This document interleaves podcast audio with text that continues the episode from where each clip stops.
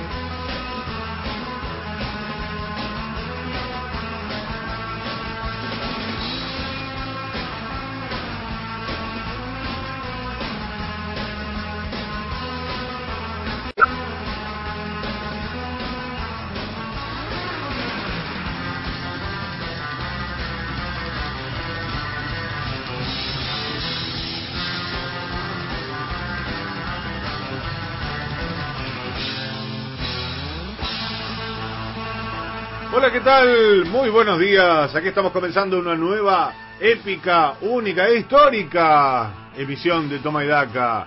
Como todos los sábados en el aire de AM750 me quedé sin esdrújulas en el arranque del programa y sin embargo te prometo que la vamos a pasar muy bien juntos con mucha información, con grandes, grandes entrevistas como solemos hacer en este programa siempre a los protagonistas, ¿eh?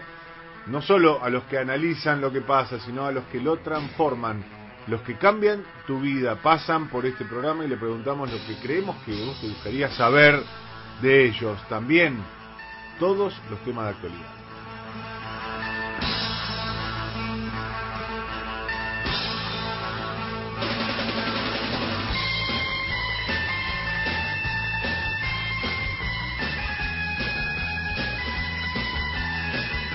Un programa hecho por un grupo de personas que generalmente escribe, que trabaja en la gráfica y sin embargo se anima una vez por semana en este centenario de la radio. Nada más lindo que nos toque esta fecha tan histórica trabajando, haciendo este programa que nos encanta, ¿eh? que nos hace muy felices. Estamos al aire, si te digo, desde hace 15 años, con muchos cambios, con muchas encarnaciones, en muchas emisoras, desde el año pasado aquí en la 750 y con este equipo. Somos muy felices haciendo Toma y Daca y queremos que se nos note y que nos hagas compañía.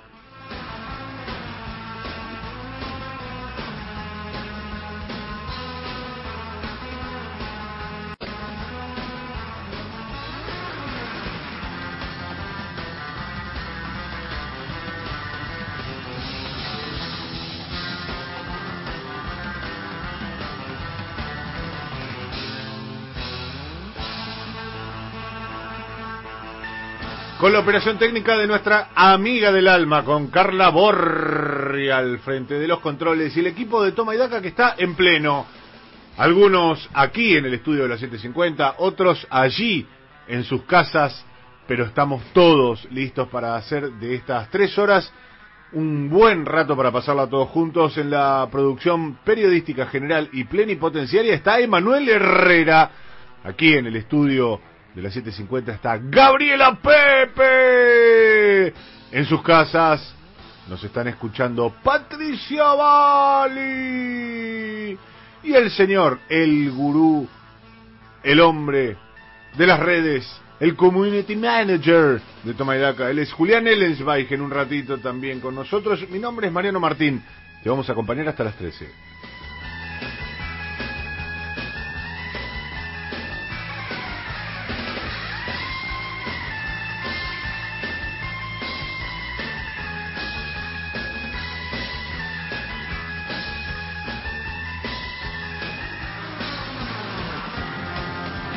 Mal momento para Toma y Daca porque finalmente se presentó el proyecto de aporte extraordinario por Unicabeza, las grandes fortunas, y nos saca la mitad del material con el que nos estábamos riendo en este programa. Sin embargo, probablemente tengamos algo para sorprenderte. Quizás podamos tocar una arteria sensible, quizás podamos hacerte entretener un rato, quizás pongamos un tema que te guste, o llamemos a un entrevistado que te sorprenda.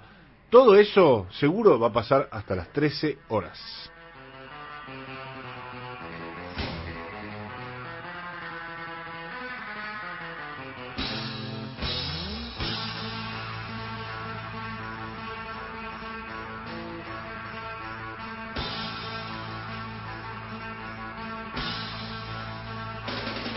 Y ya quiero saludar a mis compañeras. Está Gabriela Pepe con su mate organizado, con la computadora enchufada, con el teléfono en línea. Nada le falta, es como que salió de boxes recién y está pero impecable nuestra querida compañera y amiga. ¿Qué dice Gabriela Pepe? ¿Cómo va? ¿Qué tal? ¿Cómo va? Buen día. Una alegría enorme, ¿no? Esta semana con esto de los 100 años de la radio. A mí todavía me emociona. Sí, la verdad que sí. Yo sé que aproveché, eh, como vi que muchos estaban haciendo, me contagié, no de coronavirus, sino de ganas de buscar viejas fotos que me vinculaban con la radio. Encontré, eh, al menos desde, desde el 97, ya eso te empieza a dar una pauta de lo viejo choto que estoy, y me faltan incluso, porque previo a aquella experiencia que de alguna manera tengo la suerte de tener un registro fotográfico de mi primera experiencia entre comillas, profesional, le llamo así al hecho de que me pagaran por ir a un programa de radio. Previo a eso eh, había hecho el famoso programa autogestionado que hacíamos todos los que estudiábamos comunicación en los 90. Totalmente. Con amigos eh, que tenían y no que ver con el rubro, pero que también nos hacían de alguna manera muy felices. Pero ya desde aquella experiencia del 97 tengo muchos registros fotográficos. Los últimos, hermosos, tienen que ver con este equipazo y esta radio divina que es la AM750 que nos pone muy contentos. Y sobre todo esta idea de estar transitando, no sé cómo te, cómo te pegó a vos Gaby, pero estar transitando el centenario de la radio rodeados en más o en menos, a veces porque compartís un, una misma emisora, otras veces porque te lo cruzás en un pasillo de otro lado, a tipos como, como Víctor Hugo, tipos como Dolina que está en esta casa, eh, tipos como Ula, como Carlos Ulanowski. Y yo digo, pero la puta, qué tiempo para estar vivos, ¿eh? Qué bárbaro, porque si, si yo lo escuchaba, ¿no? Yo lo escuchaba en mi casa y yo decía, quiero estar ahí. Bueno, a mí me pasó que mi, mi primer acercamiento a hacer algo relacionado con la radio es fue en la escuela de Eduardo Aliberti. Ah, bueno. Así que eh, ahí, eh, cuando yo entré, que estaba en el medio de la carrera de Derecho y empecé con algunas dudas y decir, no sé si es lo que quiero, no sé si es lo que quiero, a mí me gustaba mucho la radio, así que lo primero que hice fue ir a, a a hacer un curso de periodismo y producción de radio a ver de qué se trataba.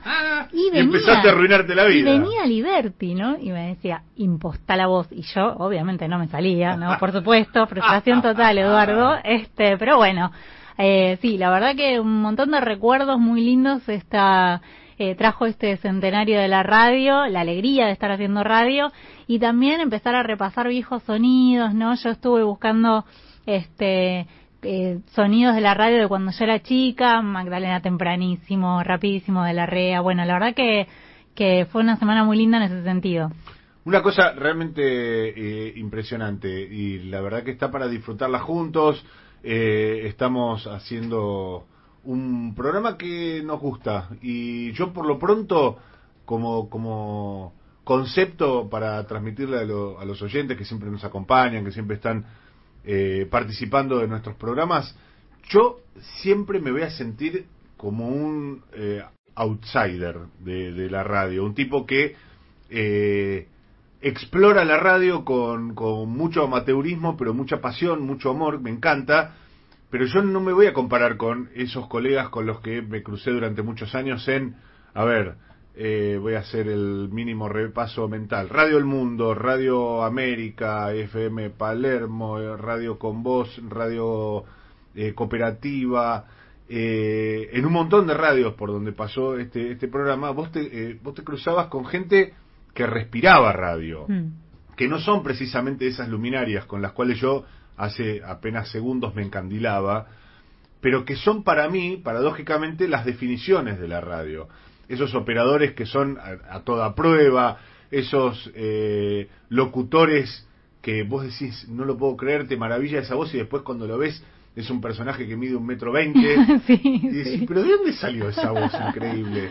Eh, los productores, esos productores todoterreno que la descosen, para mí esos son la definición de la radio. Yo lo vi en ese sentido muy de cerca cuando vino la, la debacle en 2016 de Radio América, eh, con muchos de mis compañeros, que yo los creía indestructibles y la verdad que muy golpeados. Y también eso es la radio, es eh, la precarización, es el, deterioro eh, de, muchos puestos de trabajo, es la entrega de, de muchos trabajadores de prensa que no tiene como devolución el buen trato por parte de sus empleadores. Eso también, lamentablemente, es la radio. Eso también es el centenario de eh, la radiofonía en la Argentina. Y con esos claroscuros me parece que es eh, interesante para, para transitarlo. Si querés contarnos algo que te, que te dé la pauta, eh, que nos dé la pauta de cómo es tu vinculación con la radio, pero muy cortito, te estamos pidiendo mensajes de texto, no estamos pidiendo audios porque no los podemos procesar, pero si querés comunicarte con nosotros a la línea para oyentes, la abrimos a partir de ahora, es el 113 922 40 98, 113 922 40 98, y en dos líneas, si podés, nos contás cuál es tu vinculación con la radio, desde cuándo, qué escuchabas, qué te gustaba, qué te gusta, y eh, lo vamos transitando en este centenario de la, de la radiofonía en la Argentina. 10 horas 14 minutos, momento de saludar a mi querida amiga Pato Bali, que también está del otro lado de la línea. Hoy ya está en la aplicación Zoom, seguramente, y vamos a escucharla para que nos cuente un poco de qué va hoy. Enseguida nos lo va a contar también Gaby Pepe, por supuesto. Hola Pato, ¿cómo estás, amiga? Hola, ¿cómo están? Feliz día a todos. Feliz centenario para vos también. Igualmente, sí, yo también subí fotos. La verdad que no hice esa búsqueda exhaustiva que hiciste vos, reconozco que puse las que tenía a mano en el teléfono. Flojísimo, pero bueno. Eh. Sí, yo hice, a ver, tampoco exhaustiva, ¿eh? no es que fui a los cajones. Fui a, qué sé yo, Facebook. Ahí había unas fotos, unos pelos largos de los 90 que no se podían creer. Sí, era, hay fotos mías que yo las defino como, como medio mariano. Eh, o en todo caso, el que ustedes ven hoy son dos marianos, porque yo en los 90, nada, pesaba 50 kilos mojado más o menos. Eh, pero bueno, linda, linda época y lindo, lindo para recordarlo. Bueno, vos también lo has pasado bien, Pato, y sos parte de, la historia de este centenario y de eh, los 15 años de este, de este gran programa. Sí, la verdad que todos tenemos una relación, como decía Gaby, desde chiquitos, quizás con la radio Magdalena me torturaba con, las canciones que ponían porque yo me tenía que levantar, pero bueno, eh, nada, eh, es un recuerdo lindo, en definitiva. Eh, sí, hoy nosotros vamos a poder hablar de algo de eso que, creíamos que no iba a pasar nunca, ¿no? Como decía siempre el pedagogo de Fuste. Cerró el canje de deuda, chicos. Cerró. ah, exactamente. Claro. Cerró el canje. Estamos, estamos eliminando temas que yo no sé qué vamos a hacer, en serio, ¿eh? Están cerrando temas que antes no cerraban. Es muy complejo esto cerró canje y bueno, este, en, los primeros números que, ve el mercado, porque el gobierno está esperando para dar el, anuncio oficial el lunes, eh, parece que fue muy bien, más del 90% de adhesión, con eso se cierra la posibilidad de que haya juicios, así que este es un muy buen resultado, digamos, en, en cuanto al horizonte que se despeja por ese lado eh, y para poder empezar ¿no? a normalizar otros frentes y trabajar también mucho en, eh, en la macro local. Evidentemente, el tema de, del canje empieza a despejar un montón de cosas. Yo creo que, eh, como veníamos diciendo, che, bueno, pero esto está demorado, esto está demorado, ¿llegarán las 60 medidas ahora que está el tema del canje? Es la otra gran pregunta que nos podemos hacer. Pero bueno, evidentemente eh, algunos caminos empiezan a, despejarse. Quizás para los que somos un poco impacientes eh, o que estamos ahí hinchando los quinotos y siempre pidiendo un poco más a los gobernantes, nos gustaría ver una velocidad, una cuestión más resolutiva, etcétera, etcétera, pero es cierto que hay algunos temas al menos que se van terminando de cerrar. El canje de deuda por un lado, eh, que ya tiene este alto grado de aprobación. Me imagino que por el lunes martes, ¿no, Pato? Veremos el, número final. Eh, y también está esto del impuesto eh, por única vez a, las grandes fortunas. Temas que vamos a ir desarrollando hoy seguramente, Patito, en un rato. Sí, perfecto. Lo seguimos en un rato. Patricia Bali, mientras Gabriela Pepe cumple con lo que nos faltaba, que era eh, ir anticipando los temas que vamos a tratar hoy. Te voy a dar una pista sobre todas esas preguntas, alguna respuesta a esas preguntas que acabas de hacer, Mariano. Lunes, 4 de la tarde, reservate porque en el Museo del Bicentenario va a estar el presidente Alberto Fernández junto a todos los gobernadores justamente en un acto por, eh, bueno, una, una suerte de eh, monio que se le pone al canje de deuda, ¿sí? Ahí... ¿Pero es, es, el acto eh, el acto de golpearse el pecho o es el acto de golpearse el pecho y anunciar algo? Es eh, el acto, a ver, por la deuda, eso te lo puedo asegurar, y después va a haber algunas, eh, algunas pistas sobre el, los lineamientos macroeconómicos que el gobierno eh, quiere no hacia adelante, quiere este está relacionado con esto de las 60 medidas, pero no es un anuncio de las 60 medidas. Las 60 medidas, me decían allá en el gobierno, se van anunciando, se van eh, este, materializando, porque no son 60 medidas, como decíamos el otro día, muchas tienen que ver con inversiones, ¿no? Con grandes inversiones de, de empresas, con inauguraciones, em, eh, aperturas de plantas, de, bueno, de, de, de fábricas, todo eso que viene, viste que viene sucediendo, que el presidente está una o dos veces por semana anunciando, por ejemplo, el otro día fue lo de Nissan, ¿no? las inversiones, bueno, tiene que ver y lo de la fábrica y lo de la empresa que empezaba a producir heladeras también. Exactamente, bueno, van en ese sentido, tiene mucho que ver con eso, las 60 medidas en realidad son 60 hechos, por decirlo de alguna forma, que están comprendidos en un paquete de eh, un plan económico y productivo que tiene obviamente su que lo vamos a ver reflejado en el envío del presupuesto 2021 que va a ir al Congreso antes del 15 de septiembre pero lo que vamos a ver el lunes es el punto de partida de eso y eh, digo, es una vuelta de página, si se quiere, en la agenda del gobierno, que está, como vimos ayer, el presidente le dio muy poco, esos cinco minutos ¿no? que destinó a anunciar cómo sigue el aislamiento social preventivo y obligatorio en todo el país, y hay me dice el gobierno, no es que abandonamos la agenda sanitaria, pero también el presidente quiere mostrar otra agenda, ¿no? Y tiene que ver con lo económico y el lunes es el punto de partida. Y como si fuera poco, este anticipo que hace Gabriela Pepe y que lo va a desarrollar en minutos en este programa, tenemos por supuesto lo que hace estrictamente a la cuestión sanitaria, que es la extensión. Ya no hablamos de cuarentena, hablamos de aislamiento, eh, o hablamos de distanciamiento preventivo hasta el 20 de septiembre. Eh, no es la cuarentena más larga del mundo, hay cada vez más casos, hay cada vez más muertos y eh, no hay que dejar nunca de cuidarse. Yo siempre me viene bien prestarle atención cuando vengo para acá, aquí que Duplá, que es muy enfático y a mí particularmente me ayuda mucho a convencerme cada semana de la necesidad de continuar con estas normas. No, no seas eh, sopenco, no lo hagas necesariamente por vos.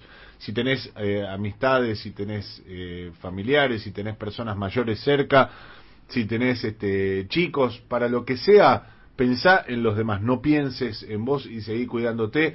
Vamos a desarrollar ese y un montón de temas más en este programa que se llama Toma y Daca y como te decía, que ya tiene sus líneas de comunicación abiertas. Te podés comunicar con nosotros a través del 113 922 4098 dejándonos un mensaje de texto, ¿eh? cortito, así lo leemos, un concepto y nos hacemos compañía de esa manera.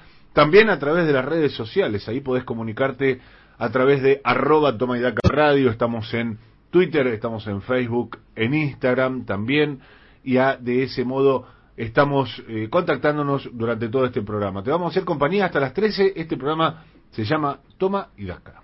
Toma y Daca. Una señal.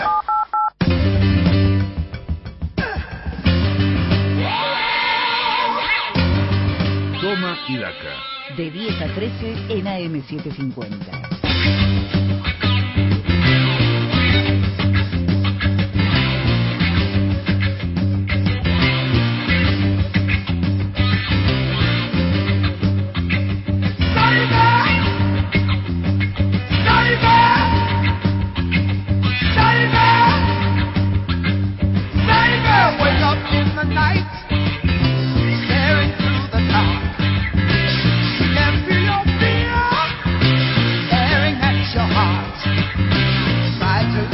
There is no escape. All we want to do,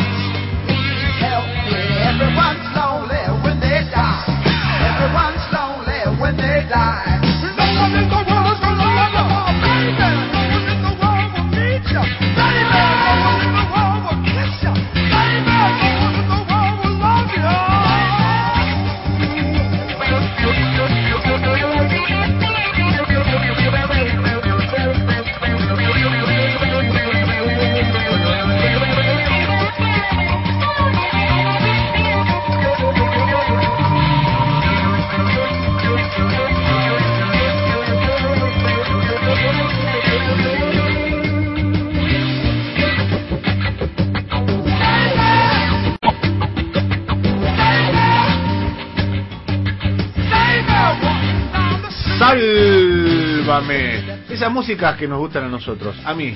Eh, Atomic Rooster, el gallo atómico suena en Toma y Daca. Qué fascinación esto, che. Eh, sé que eh, dice Gaby Pepe, y tiene razón, que han estallado los, las líneas de comunicación de gente que quiere contar algo de su experiencia. Se ve que te toca el cuore, cuando hablas de la radio, no hay caso. Y a mí me llama la atención mucho cuando se dice, bueno, pero son los medios que están destinados a morir, el diario en papel, la radio, etcétera, etcétera. Bueno, algo, algún cordón umbilical que no hemos cortado, tenemos ahí con ese tipo de cosas. Con la radio sobreviví con Modart en la noche, vibré mi pasión racinguista y convivió y convivo hace cinco años con la 750. Dice Néstor, abrazo enorme desde Sierra de la Ventana. Gracias Néstor, un abrazo grande. Buen día, Toma y Daca. La radio siempre estuvo en mi vida, la respeto y la amo. Soy Javier de González Catán, La Matanza. Eh, buen día, hoy festejo el Día del Abogado. Te invito con una porción de torta virtual y la copa de champán. Salute, dice. Eh, Verdad, feliz día para todos los abogados. Feliz día para Gabriela Pepe, nuestra Cierto. abogada jurisconsulta y manchapapeles que no se, que tiene disforia de profesión Total. porque no se asume, le cuesta, ¿viste? Dicen el día del abogado, ah, sí, feliz día a todos los abogados. No, feliz día a vos, Gabriela Pepe. Muchas gracias. Este, bueno, acá una le mandamos un beso a la abogada que nos dejaba justamente este mensaje. Eh, a ver, hola Mariano, propongo que los diputados que no van al Congreso les descuenten los días, dice Alberto de Leu. Eh, no estaría tan mal, no estaría tan mal. Hola, tengo 53 y la radio la empecé a respirar con Graciela Mancuso los sábados a la tarde mientras hacía los deberes a mis 13. Nunca dejé de escuchar. Soy psicoanalista. ¿Será por eso, Vero? Impresionante. Hola, les envío un abrazo por el centenario de la radio y feliz de haber descubierto la 750. Me acompaña con su estupenda programación, dice Luis. Muchas gracias, Luis. Eso es lo lindo también de una radio que no es de las más veteranas y que ya tiene un recorrido. Entonces, te conviven los eh, oyentes del día cero con oyentes que recién decía uno, bueno, hace cinco años que me, me acompañan. La radio tiene una década de presencia. Eh, y hay oyentes que aparecen todavía y te dicen, no, yo lo sigo hace tiempo, lo descubrí este año. La verdad que es hermoso eso, está muy bueno.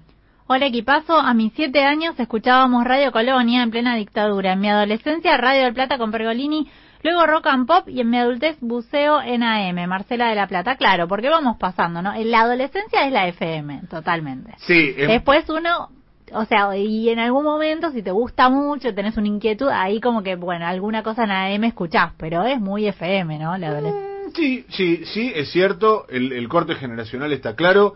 Yo escuchaba de jovencito, de mis primeras escuchas radiofónicas, tenían que ver con Dolina también. Claro, bueno, sí, digo, uno tiene como alguna cosa en particular, un castelo, dolina, pero en general cuando sos adolescente te vas a la FM un poco.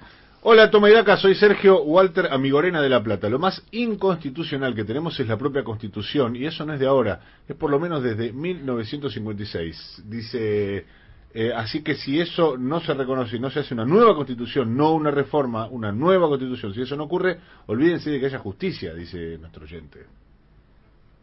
Eh, hola a todos y feliz día de la radio. Yo nací en la, a la radio en mi arroyo dulce natal con el Fontana Show a la mañana y a la tarde. Me apuraba por llevar a casa desde la escuela para escuchar la radio.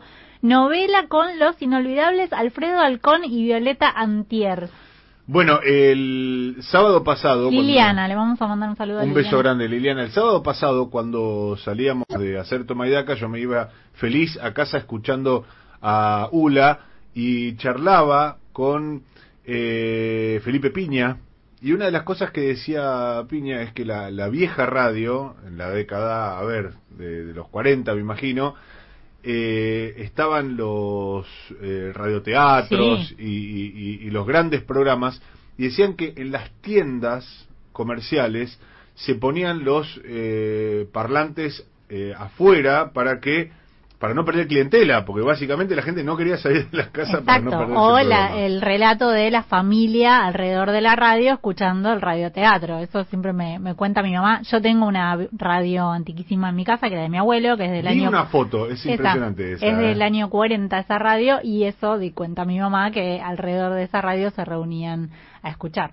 Hola, soy José Luis de Santelmo, estudié comunicación en la UBA en los 90 y tuve como profe a Liberty en taller de radio, a Ricardo Forster en PCPC, PCPC, pensamiento eh, contemporáneo, ¿cómo era? Política... Oh, después, lo, después lo vamos a sacar rápido, mira.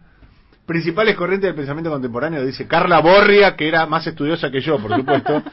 Allí comencé a leer a Dolina y a la Nata antes de gorilizarse. Mariano, sos todo lo que está bien, pero sos un amor. Qué lindo este mensaje, amigo, que nos dejás a través del 11 3922 4098. Y Último. El último, y me parece muy representativo de lo que le pasa a mucha gente. Mira, eh, bueno, buen día chicos de Toma y Daca. Escuché, comencé a escuchar radio en 2016 cuando no pude pagar los servicios de cable y los encontré cuando ustedes estaban los sábados por la tarde. Bueno, felicitaciones en su día, Esther de Mardel. Digo, mucha gente que, eh, bueno, no tenés tele, tenés la radio prendida todo el día, ¿no? Y por ahí te vas a dormir en vez de, como otra gente se va a dormir mirando la tele, te vas a dormir escuchando la radio. Escuchando esa, esa compañía, creo que el propio Piña decía que no se podía dormir, eh, a- digamos, se formateó eh, de no dormirse si no tenía la radio acompañándolo. 10 horas 34 minutos.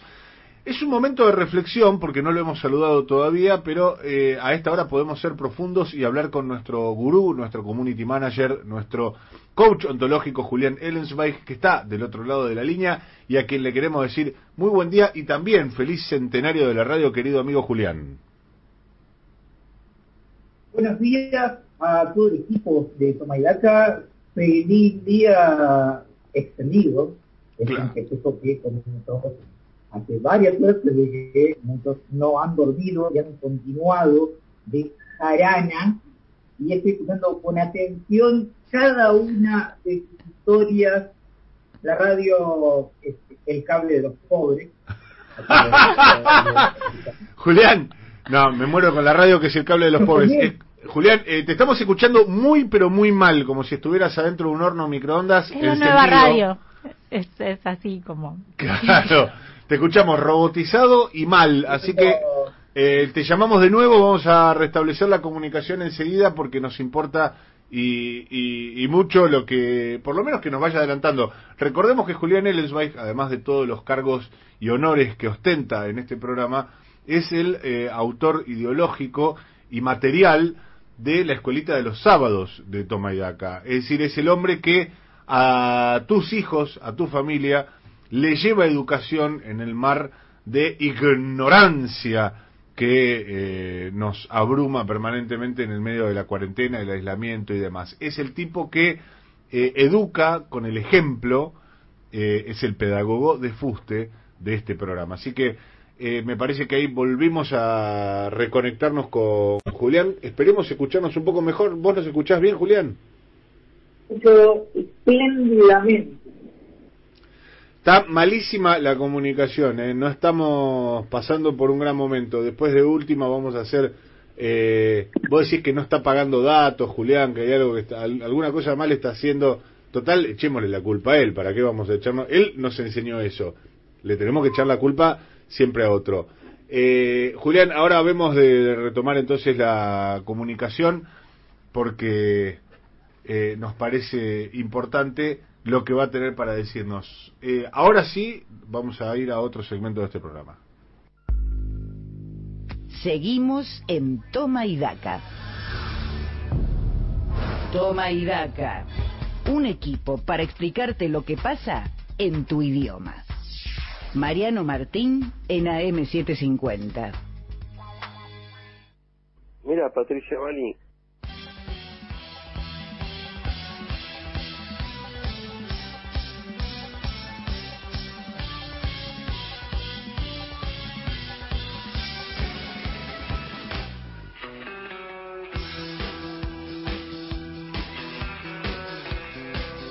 Patricia Bali, que esperamos y porque escucharla mejor porque ya hablamos con ella y estaba todo bien. Vamos a arrancar con un poquito de economía, amiga mía, ¿te parece? Así es, acá estoy, ¿me escuchan bien? Excelente, excelente, una voz transparente. Contanos, Pato. Perfecto. Bueno, eh, cerró el canje. Ese es el, el dato. Aplausos, por favor. Aleluya, aleluya, aleluya, aleluya. Yo espero que alguien esté grabando esto. Emanuel, guardás Sí, eso. sí, es un favor. separador, te digo. Ese es el, el Dentro nuevo. de todo afiné, ¿eh? mirá que soy bastante más choto cantando en general. Ah, bueno. Entonces, Eh, entonces, eh, no, no puedo seguir después de eso, perdón. Eh, eh, cerró el canje y cerró con eh, aparentemente un muy buen resultado. Eh, según el mercado, eh, entró más del 90% de, de los bonistas. Eh, hay incluso algunos que, que, que dicen que incluso más, 95 y demás. Eh, faltan los datos oficiales, sin embargo, desde el gobierno corroboran, digamos, que fue exitoso, o sea, que, que tuvieron un muy buen nivel de, de aceptación. Recordemos que este, cuando arrancó el canje, el primer cierre, el primer corte que se había hecho, había entrado menos del 20% o el 20% de los bonistas. Entonces, la verdad que eh, creció mucho esta masa después de que también eh, se, se mejoró la oferta sucesivamente y se llegó a un acuerdo, a un compromiso eh, con tres grandes grupos de bonistas que son los que más, eh, más bonos tienen y los que eh, obviamente empujaron al, al éxito de este, re- de este resultado.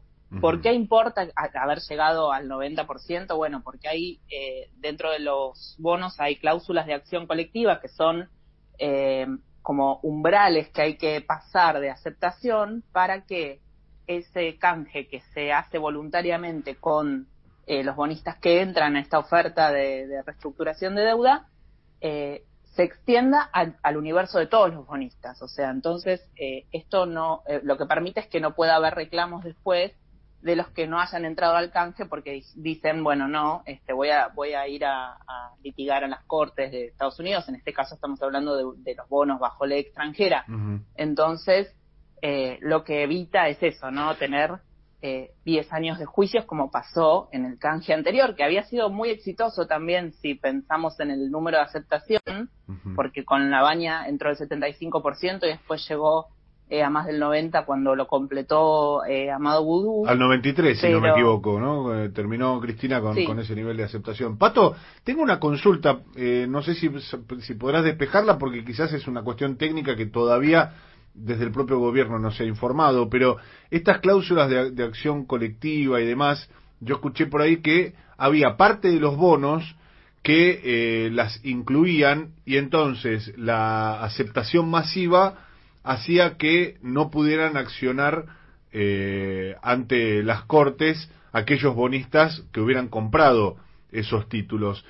Pero si hay bonistas que compraron otro tipo de títulos que también están incorporados en, este canje y que no tienen, que no sé si sea el caso, no sé si existen, eh, la pregunta es, ¿estamos a salvo de los buitres o todavía sigue siendo una amenaza potencial? siempre hay un riesgo de que eh, de, de alguna forma eh, haya eh, quien encuentre, digamos, quizás un resquicio legal para ir y reclamar, ¿no? Eso creo que hay una ingeniería muy fuerte en, en los fondos de inversión de Estados Unidos eh, para, digamos, buscar este, estas estas cláusulas y, y poder eh, ir al acorde con distintos argumentos. Ha pasado, ¿no? Que este, lo, lo vimos desde el, no sé, el, el Discovery para ver todos los bienes que tiene la Argentina y ver de, de embargarte ese tipo de, de, cuestiones o se acuerdan cuando embargaron también eh, una fragata eh, era una fragata sí la fragata La libertad. Uh -huh. la fragata libertad el buque escuela no como se le dice claro bueno o sea argumentos, eh, digamos, hay muchos. Eh, lo que sí se está viendo es que el, el, o sea, el nivel general de aceptación tiene que ser mayor al 66% y después del 50% dentro de cada una de las series. Ahora lo que está haciendo Economía justamente es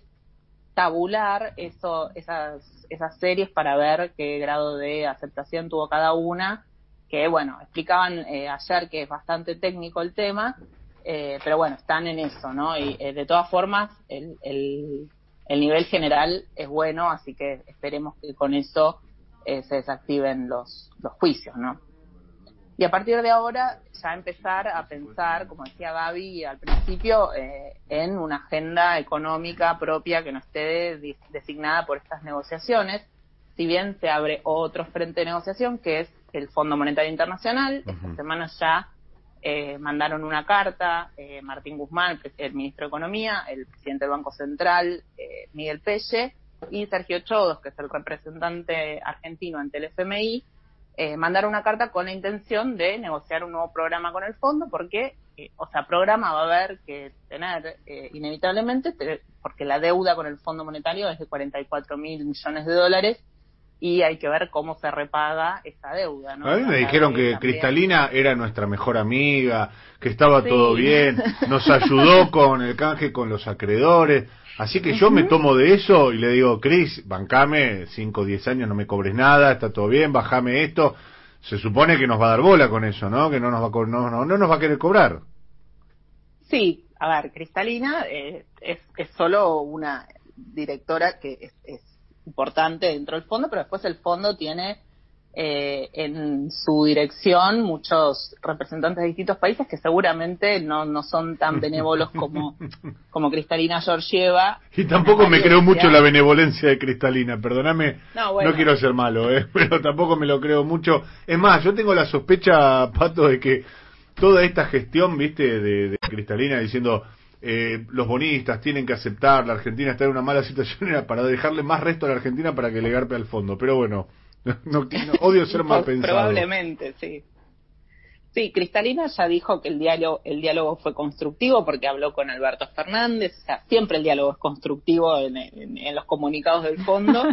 Eh, pero después, bueno, hay que sentarse y empezar a negociar en qué condiciones se va a dar ese acuerdo porque obviamente el gobierno no quiere eh, caer en uno de los tradicionales planes de ajuste del fondo eh, a 10 años que son muy dolorosos, que eh, quizás eh, eh, traen aparejadas un montón de medidas que no son aplicables políticamente en la Argentina. Entonces, el gobierno hoy lo que está tratando de, negociar es eso, más allá de que Martín Guzmán da una señal siempre de que el, se va a tratar de bajar el, el déficit fiscal, o sea que hay eh, cierta coherencia en, en ese sentido, que no, que no va a haber este, un descontrol, digamos, del gasto fiscal, pero siempre, y cuan- eh, siempre poniendo el paraguas de la situación de la pandemia y que es lo que está dejando también este, para la economía argentina que va a haber que reconstruir en estos próximos meses, ¿no?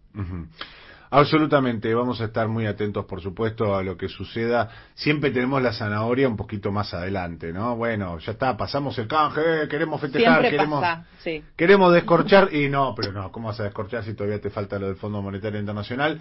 Pero, está bien, es cierto, Y después pasamos. falta el Club de París. ¡No! Sí, ¿no? Vamos a estar, sí. Otro, otra zanahoria, fondo, ¿eh? oh, por favor, qué difícil que me lo haces. Pero bueno, es una deuda mucho más chica. No Eh, son 44 mil millones, son casi 3 mil, pero es, más chico. Ay, es un vuelto, no me asustes con esa Un buen, cosa. ¿qué son Pato. 3 mil millones de dólares? mil no? millones de dólares. Hablamos con dos amigos, esperá, yo una tarde, cuando haya reuniones en las terrazas, en una tarde te lo arreglo enseguida. Enseguida nos volvemos a comunicar, Patito, te mandamos un beso grande, ¿eh?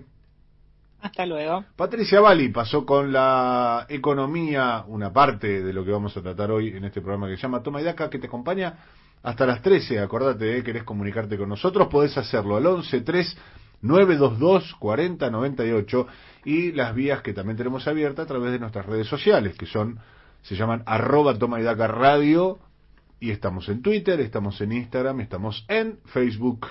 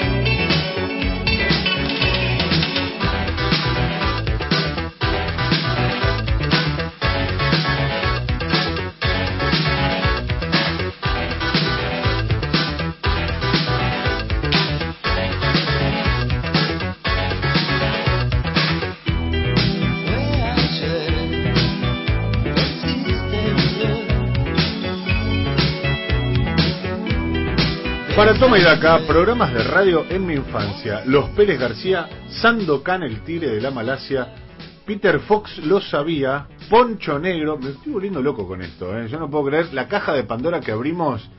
En este programa no solemos hacer consignas, ni mucho menos, pero esta idea de, bueno, alguien quiere compartir un recuerdo de la radio, ¡pram! se abrió. Eh, después fue la época de Modart en la noche y las siete lunas de Crandall con Lucha Amengual. Abrazo, dice Hugo de Saavedra, que agrega justo ahora eh, otros programas inolvidables, la revista dislocada con Delfor, Los cinco grandes del buen humor, Blanquita y Héctor. Una cosa de locos. Bueno, eh, escribió mi mamá, Ada, que le mando un beso, que está escuchando, y dice, bueno, hablaba justamente de los Pérez García, que se transmitió en Radio El Mundo entre 1942 y 1967. Y lo recordamos mucho, ¿no? Porque cuando decimos tiene más problemas que los Pérez García, estamos hablando de esa familia de clase media, eh, que, bueno, es, todos esos problemas se transmitían por radio, el radio teatro. Y también mi mamá habla del Glostora Tango Club, que se transmitía eh, entre las 20 y las 20.15 a la noche. O sea, es un- casi un podcast. Claro, ¿no? pasó a la historia algo que eran 15 minutos al día, una cosa cortísima, realmente. Eh, Y los Pérez García también, de 20.15 a 20.30. no, una locura. Increíble. Una locura. Y muchos programas asociados a marcas. Modal, Sí. Glostora, etcétera, etcétera, que era una, una modalidad este, muy frecuente en aquel tiempo. Y ahora también, pero se nota menos. Ahora son chivos directamente. Claro. Eh, se nota de otra manera. Mariano, vos que sos persistente, ojo con la reta y las clases. Ahí no se puede negociar. Eh, a ver, sí, el- él tiene el gobierno que vota contra la gente y Clarín. Bueno, acá este oyente, o, o esta oyente, nos menciona esta idea de esta tensión subyacente entre el gobierno de la nación y el gobierno de la ciudad de Buenos Aires respecto de las clases, que no ha sido zanjado esto. Ayer lo habló eh, Rodríguez Larreta diciendo que va a insistir ante las autoridades nacionales, no para volver a las clases, sino para eh, llevar a las aulas a los chicos que estuvieran en situaciones de vulnerabilidad, que no tuvieran posibilidad tecnológica de eh, permanecer vinculados con sus docentes. Y esto que yo en este, en este tipo de cosas suelo escuchar a los eh, gremios docentes, sobre todo a los educadores, que en general han dicho, bueno, tenés otros medios para estar cerca de los chicos que no sean necesariamente la concurrencia a las aulas con el riesgo que esto implica. Yo me acordaba otra cosa también, eh, cada 15 días se reparten bolsones de comida a- en las escuelas donde hay becas alimentarias y las colas que hay, yo tengo el jardín donde va mi hija, eh, a una cuadra de casa, hay cola de dos cuadras de gente esperando ese bolsón, donde no se respeta, obviamente, donde se hace muy difícil respetar la distancia eh, preventiva, etcétera, etcétera. Este, esta pandemia lo que exige es creatividad para, para empezar. Me decía alguno, bueno, eh, una tarjeta alimentaria en esos casos, digamos, aplicar algún tipo de creatividad para salir del paso sin poner en riesgo a las personas. Pero son debates que seguirán abiertos. Ahora es momento de escuchar las noticias en la voz de Ricardo Álvarez. Seguimos en Toma y Daca. Toma y Daca. Un equipo para explicarte lo que pasa en tu idioma. Mariano Martín en AM750.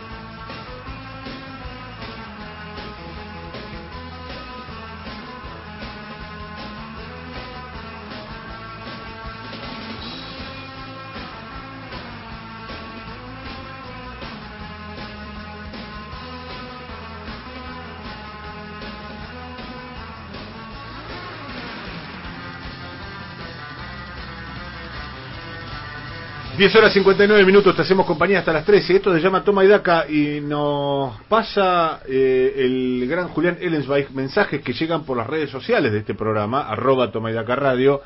Por ejemplo, dice acá eh, Arme Martínez, hola, los escucho hablar de la deuda y me pregunto, ¿qué pasa con quien contrajo la deuda y nos endeudó por décadas? ¿Sigue impune?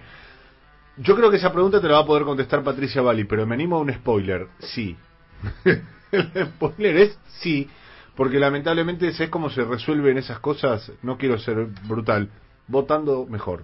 Se resuelve no votando gente que en su discurso de campaña te dice vamos a volver al mundo y el subtítulo de vamos a volver al mundo es vamos a reventarnos a deuda en dólares y, y de la peor manera posible. Sí, me, me, me, me supongo que la noticia va a ser esa. Eh, el mensaje, Gaby, acá hay otro que dice, buen día, dice Daniel, eh, de la radio me han quedado las voces de Hugo Guerrero Martínez, por supuesto, a quien no le quedó impresa a fuego en la cabeza la voz del negro Martínez y la de Pedro Aníbal Mancilla. De en la madrugada, ¿no? Eh, estamos solos. En la solos madrugada. en la madrugada. Sí. No estamos sí. solos. No estamos solos. Eh, Pedro Aníbal Mancilla de Modart, Nucha Mengual de Crandall y por supuesto Badía y la Beatlemanía. Yo no era Badía, Ba- eh, no era Badía fan para nada, pero la escuela que dejó ese tipo eh, y la cercanía que generaba con Sí. el público es una cosa realmente asombrosa. Eh, para mí es inolvidable el programa Anticipos durante la dictadura era un soplo de aire fresco, mucho más que sin anestesia que sucedió después. Leonardo Martínez. Eduardo Liberti era el conductor de ambos y la nata su movilero, dice eh, Leonardo. Mirá vos, hablando de escuelas, ¿eh? Hablando de escuelas, ahí tenemos a, al gurú de esta radio, Eduardo Liberti. 11 horas, un minuto en toda la Argentina. Vamos a leer más mensajes enseguida, pero ahora es momento de hablar con un protagonista.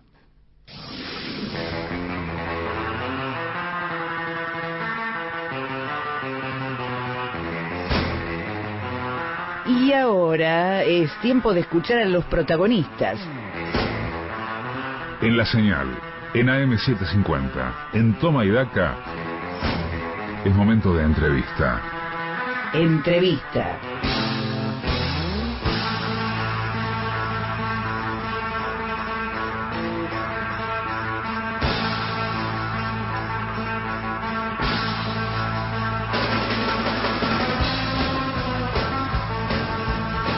Y a las 11 horas 2 minutos nos interesa saber cómo se ve desde el mundo de los eh, empresarios, el mundo de los negocios, esta nueva etapa que anunció ayer el presidente de la Nación, también eh, las respectivas eh, jurisdicciones de las medidas de aislamiento se van a prolongar hasta el 20 de septiembre por lo menos.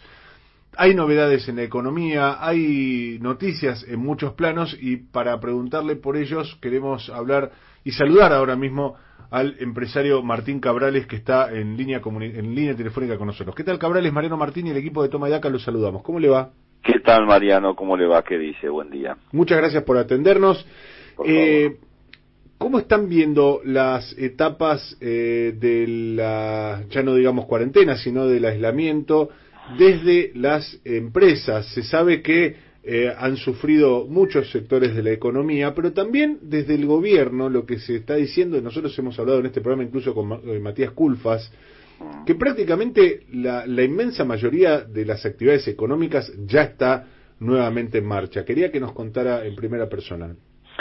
Bueno, nosotros desde el primer momento, en el primer DNU, fuimos decretados como esenciales, que siempre estuvimos abiertos, la fábrica trabajando y abastecimiento, y abasteciendo eh, todos los canales que estén abiertos.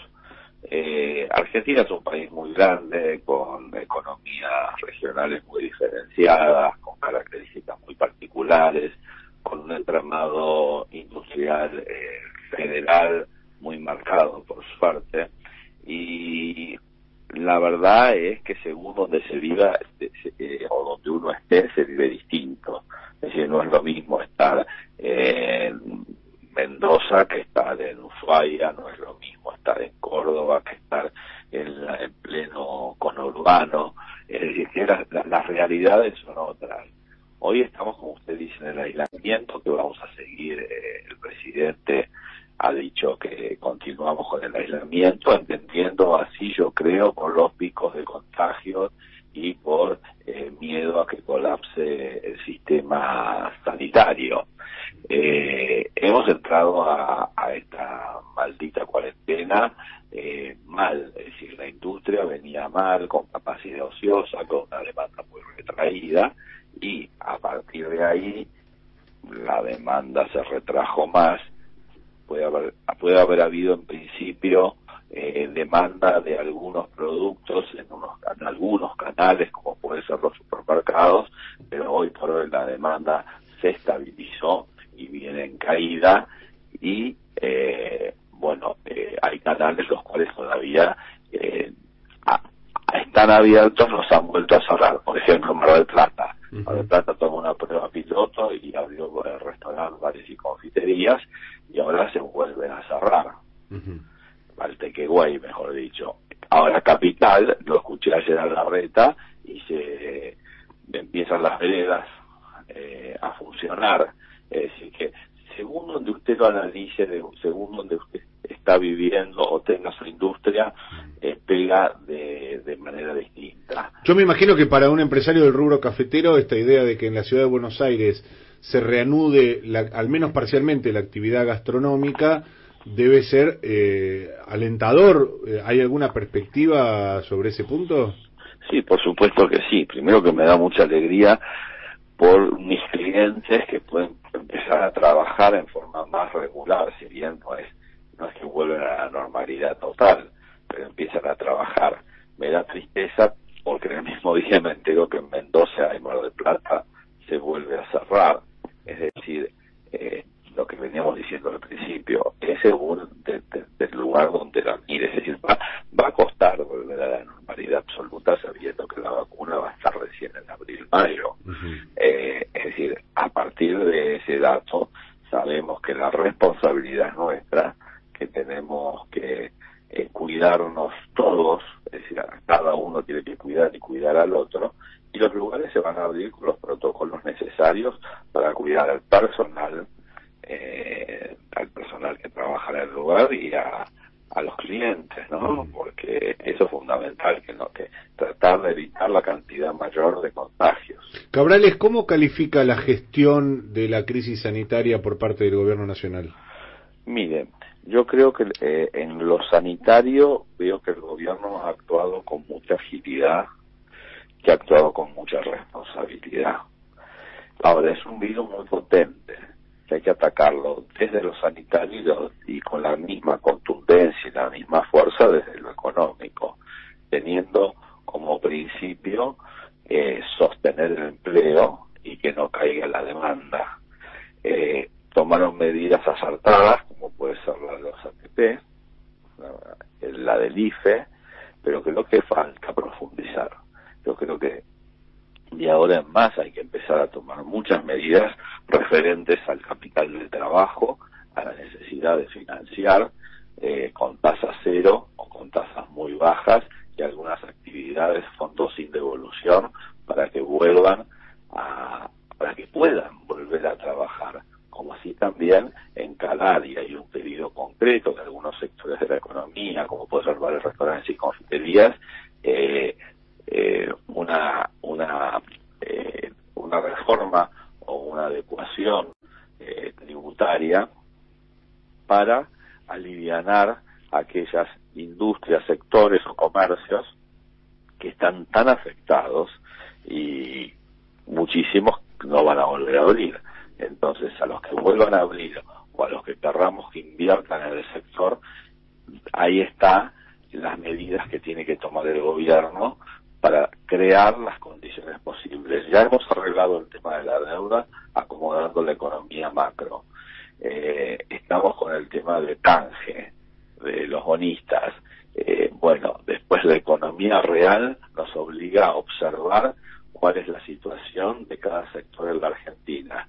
Y ahí es donde hay que echar mano y atacar y dar las medidas necesarias para eh, frenar o atemperar los efectos que ha tenido la cuarentena y la pandemia desde lo económico. Lo dice el empresario Martín Cabrales, que está en comunicación telefónica con nosotros, y lo escucha Patricia Bali, que está del otro lado, que le quiere hacer una consulta. Pato, Sí, ¿qué tal, Cabrales? Buen ¿Qué día. tal, Patricia? ¿Cómo anda usted? Muy bien. Eh, sí, a razón de lo que estaba diciendo, digamos, de, de la necesidad de financiamiento de las empresas y demás, eh, quería consultarle si cree que eh, el gobierno eh, va a redirigir, digamos, esta, esta mirada sectorial, como usted decía, eh, teniendo en cuenta que también ah, hay una necesidad de re- recursos fiscales, ¿no? Que la ayuda del Estado no, no puede ser este, eh, eterna. Em, quería ver si ya estuvieron hablando, eh, digamos, de cuáles serían esos sectores No, más lo- necesitados. Lo único que sé así como dato es que el tema de los ATP se van a transformar en vez de ATP en préstamos con tasas de interés Sí. muy bajas. Eh, yo creo que la carga tributaria que soportamos los argentinos, no ahora con la pandemia, que soportamos desde siempre, es una de las más altas del mundo. Pagamos alrededor de 166, 167 impuestos en un alimento, el 45% son impuestos. Creo que eso hay que reverlo. El tema que se está pidiendo de la disminución del IVA a la mitad en bares, restaurantes y confiterías, la eliminación de ingresos brutos por un año, eh, y la baja de cargas patronales, yo creo que se tiene que extender a nivel nacional. Creo que sí, que por ese lado hay muchísimo por hacer. Por ese lado hay muchísimo por hacer y para evaluar. En cuanto al tema créditos, el tema tasas, hoy por hoy las tasas todavía están muy altas. Es decir, yo creo que ahí también la política fiscal eh, eh, tenemos que ahí se tiene que hacer un gran trabajo y, y queda mucho eh, para pensar y para actuar de bajar las tasas eh, para, para que la gente pueda tomar plata, para que los empresarios, los comercios, las empresas grandes, medianas, chicas, los comerciantes eh, puedan reactivar su economía y puedan invertir. Y todo esto se basa en una sola cosa, es decir, la confianza que tenga eh, la gente frente a un plan económico para sacar la plata que tiene, porque no son los dólares que están en el exterior y que van a venir a Argentina. Primero son los dólares que están en Argentina, que son nosotros, de los argentinos que están en nuestro país y que el argentino promedio tiene que tener confianza para sacar los dólares, para consumir y para invertir. Y eso necesita un shock de confianza fuerte. ¿Cómo evalúa esta, bueno, el proyecto que finalmente entró eh, para grabar eh, a las grandes fortunas en ese sentido? ¿Puede ser eh, algo que eh, brinde eh, un ingreso fiscal eh, específico para atacar este esta Mire, demanda, digamos, de, de recursos que tiene el Estado? Se lo voy a contestar de esta manera. Si ese eh, este impuesto sirve para atraer las grandes fortunas se queden en Argentina o que vengan otras fortunas argentinas, bueno. Ahora, si este impuesto lo único que consigue es que las, las grandes fortunas se vayan yendo o que ninguna gran fortuna vuelva a Argentina o venga a invertir acá, es malo. ¿qué cree que va a pasar con este, con, en, en este caso? No, en el tema si va a salir o no va a salir, No, no, No, sí, no, eh, partamos de la base de que va a salir. Supongamos Sí. que prospera legislativamente esto. ¿Qué, qué sucederá? y si ahuyenta fortunas es malo. ¿Para usted eso va a pasar? Le, le- le quería preguntar, a ver, para, para no, no hablar eh, de entelequias. Usted es un empresario reconocido en la Argentina. Me imagino que habrá hecho cuentas. Bueno, me toca, no me toca pagar eh, este, este aporte extraordinario. ¿Usted sacaría, eh, se llevaría la fortuna de, de- del país? No es tan fácil llevártela. No es tan fácil porque vos sabes que para este, para vos tener eh, ciudad- domicilio eh, eh, fiscal en otro país tenés que estar fuera de Argentina más de seis meses, eh, darte de baja acá. No es fácil. En mi caso tengo la empresa acá, tengo mi familia acá, tengo mis clientes acá. La verdad se me hace insostenible. Nunca pensé en irme de Argentina. Nunca pensé en irme de Argentina, de mi país. Es decir, yo quiero vivir en mi país. yo tengo eh, esperanzas y tengo confianza y sigo invirtiendo en Argentina y sigo hablando con ustedes y diciendo, equivocándome o no, lo que pienso que es lo mejor para mi país, eh, porque es el país que yo amo. Ahora, cuando veo este tipo de impuestos, la verdad me asustan un poco, porque si nosotros tenemos unas cargas tributarias más altas del mundo y agregan impuestos, yo creo que lo que tienen que agregar son incentivos más que impuestos, para que la gente traiga la plata, no para que la gente se lleve la plata. Entonces, incentivos a la inversión, premios a los que pagan impuestos, no largar una moratoria, estoy de acuerdo con la moratoria porque hay muchísima gente que no ha podido pagar los impuestos, para el que, para el que lo pagó siempre, que estamos pagando siempre los impuestos, nunca encontrás un premio. Entonces, ¿vos qué razonás y qué decís? Eh, yo pagué siempre, no tengo un premio, le hago una moratoria, se sube que nunca pagó. Entonces me conviene pagar siempre los impuestos. Uno los paga porque es responsable y porque es la obligación de un empresario pagar los impuestos. Pagar los impuestos, pagarle a los trabajadores bien, pagarle a los proveedores. Ahora, Cabrales, usted dice que lo asusta ver un impuesto o, o un aporte extraordinario de estas características. ¿Qué, qué lo asusta No, a mí me asusta, a mí me asusta que se vayan las fortunas. Sí. Pero A digamos, el- el- yo, lo, yo lo que trato, lo que trato de, de discernir es Sí. ¿A dónde apunta ese susto? ¿Qué, qué, digamos, el, susto, a, uno, le a uno le produce susto lo que pueda llegar a suceder. A lo práctico, a lo práctico que, que, que, que- que estamos viendo permanentemente que en vez de venir las fortunas argentinas, las fortunas se van de Argentina. Eso es lo que leemos o escuchamos todos los días y vemos lo que está pasando con nuestros países vecinos. Entonces, a mí me gustaría medidas que incentiven a venir a la Argentina. A Cab- eso voy. Cabrales, ¿qué tal? Buen día, Gabriela Pepe ¿Cómo los saluda. Eh, usted tiene en claro eh, que el, este, este proyecto que se presentó en el Congreso no es para crear un impuesto, sino que es un aporte extraordinario por única vez que Sí, va a sí, sí, alcanzar sí. a 12.000 personas con un eh, patrimonio personal declar- declarado de más de 200 millones de pesos. Sí, sí, sí, sí, lo, lo- podría- lo leí ayer. Sí, que podría llegar a ser, eh, según escuchaba hoy, una cuenta, lo máximo que podría llegar a aportar una persona eh, serían 34 mil dólares, alrededor de 34 mil dólares.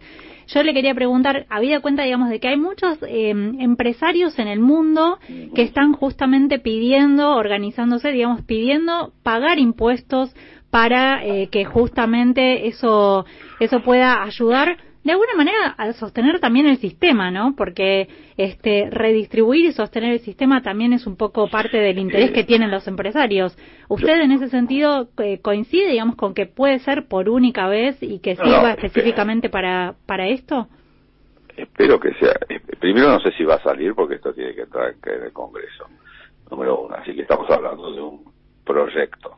Número dos, me imagino que va a ser por única vez. No, no, no. Está pautado de esa manera, sí. Bueno, por eso que es por única vez. Ahora, que me digan que en Argentina hay que poner un impuesto con todos los impuestos que hay, porque no sacan la plata de todos los impuestos que se han, que se han puesto? Hay distintas formas de ser solidario. Uno puede ser solidario con el bolsillo de, del otro con el bolsillo propio. Bueno, del gobierno se intenta sacar la terminología impuesto, justamente porque esto... eh, bueno Sí. se puede ser solidario ayudando, ar- armando un fondo con el bolsillo propio, con el bolsillo de otro. ¿Y qué sería el bolsillo propio en este, en este caso? ¿Usted se El refiere a la bolsillo política? del otro es el bolsillo del tercero, del que no me corresponde a mí, que puede ser del empresario. El bolsillo propio puede ser que se bajen los sueldos con los estatales y que hagan un fondo también con, los, con la baja de sueldos de los estatales. Es decir, hay distintas formas de bajar. Yo no digo ni que una esté bien ni que otra esté mal. Yo digo, pero cuando hablamos, hablemos de todo. Me imagino que no debe ser tampoco lo mismo un empleado estatal que un gran empresario no, en términos de capacidad contributiva. Obvio, porque los empleados estatales no le vas a sacar lo mismo que le puedes sacar al gran empresario. Yo estoy diciendo las formas o los modos. Tampoco también son muchos más. Y pues se puede sacar mucho menos. No estoy diciendo que esté bien que se haga eso. Yo te estoy diciendo que uno, si estudia el tema, tiene que verlo de las distintas aristas que presenta el tema. A mí me, me, me ap- me apuntaba recién mientras escuchaba la entrevista eh, un oyente, una persona con, con la Sí. que yo tengo contacto, me decía, eh, bueno, yo le preguntaría eh, si el temor es que ahora se vayan las grandes fortunas, ¿por qué en los últimos 20 años no vinieron grandes fortunas a la Argentina? Porque No Argentina, por, por lo que hablábamos recién, no, han venido grandes fortunas. A, a- Argentina ha venido grandes fortunas. Sí. Sí, no hay que, porque sí, sí, vienen. Eh, Pero, a ver, el- que no se cuatro queda, años de un no gobierno muy muy amable con el gran capital. eh, Porque no era un gobierno creíble, porque no, no generó la confianza, porque no se tomaron las medidas de fondos estructurales, no se habló de la reforma tributaria, de una modernización eh, laboral, eh, de una reforma tributaria por, por regiones, por economías regionales, teniendo en cuenta cada tipo de industria, eh, donde el peso sigue siendo una moneda poco creíble para todos nosotros que la tenemos en el bolsillo y no la queremos sacar, porque seguimos viviendo con inflación. Eh, entonces, bueno, eh, las condiciones marco, eh, eh, macro para que vengan la- las fortunas o que se realicen las inversiones no se han dado. Yo no hablo de, de, de este gobierno que tiene muy poco tiempo y la cantidad de tiempo que tuvo fue durante la pandemia. Estoy hablando para atrás también.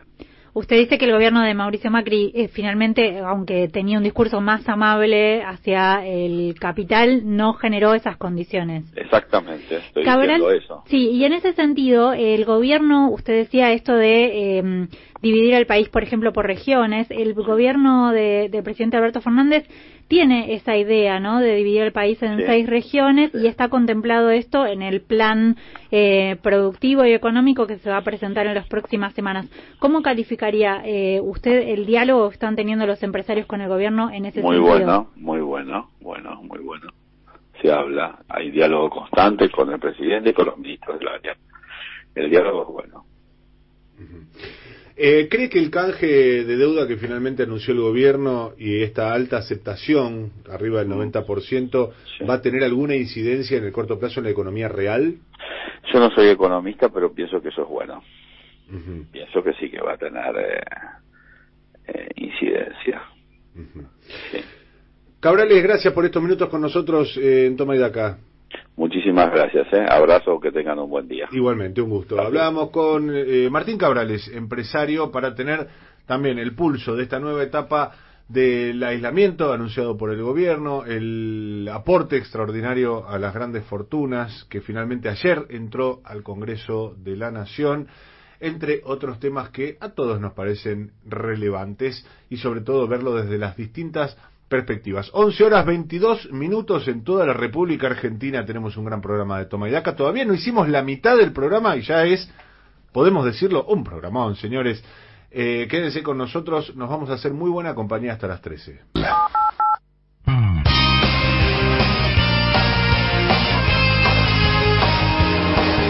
Toma y daca. De 10 a 13 en AM750.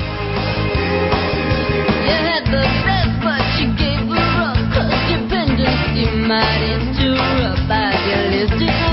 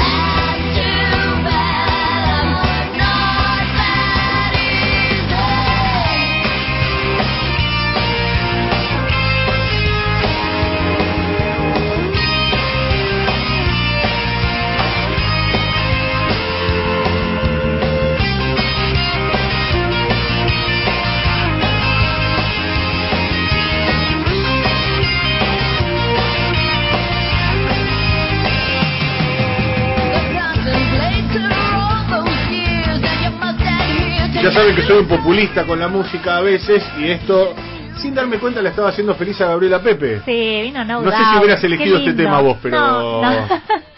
pero me, me retrotrajo a los 90, ¿no? Esto sí, me gustó. Eh, 95, sí. Sí. me acuerdo porque yo hago mi, mi investigación de mercado antes de elegir cada tema. Hola, el equipo de Toma y Daca, se nota la insensibilidad del sector empresario de nuestro país. Para muestra vale este empresario, aunque hay peores. Si no le gustó la política económica de Macri, ¿qué le espera Alberto? Sigamos cuidándonos. Saludos desde Córdoba, dice José María. Eh, chicos de Toma de Daca, lo que más me gusta de este programa y siempre espero es la escuelita, dice Silvina. Silvina, en un ratito tenemos la escuelita. Sí. Exactamente, es lo que todos deseamos, por supuesto. Este Cabrales es el mismo que en el gobierno anterior salió de la Rosada diciendo que nos quedemos tranquilos que había vino y asado. Bueno, eh, Verónica de Gleu no está muy contenta, siempre escuchándolos. Gracias, Verónica. Eh, no estaba muy feliz con la entrevista Cabrales. Sí, un montón de epítetos sobre el, el empresario, pero bueno, no los vamos a repetir. Buen día, chiques. Es cierto lo que dice eh, la Cabrala, supongo que se referiría a Cabrales. Macri no ajustó el Estado, no hizo la reforma laboral ni la impositiva. Pese a ello, aumentó la desocupación, empobreció a la clase media, fundió empresas, sumió la indigencia a los pobres y hasta las grandes empresas integradas como Arcor perdieron fortunas. Solo el odio al Kirchner peronismo pudo lograr que se cosechara el 40% de los votos. Saludos les envía Miguel.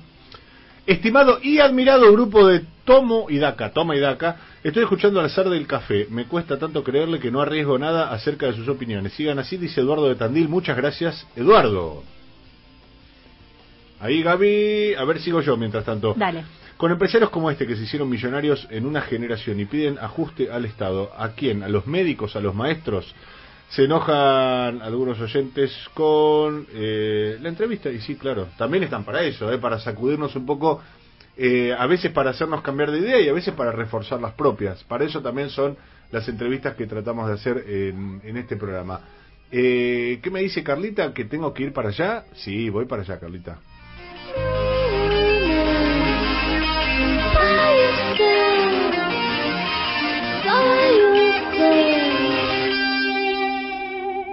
Toma y Daca. De 10 a 13 en AM750.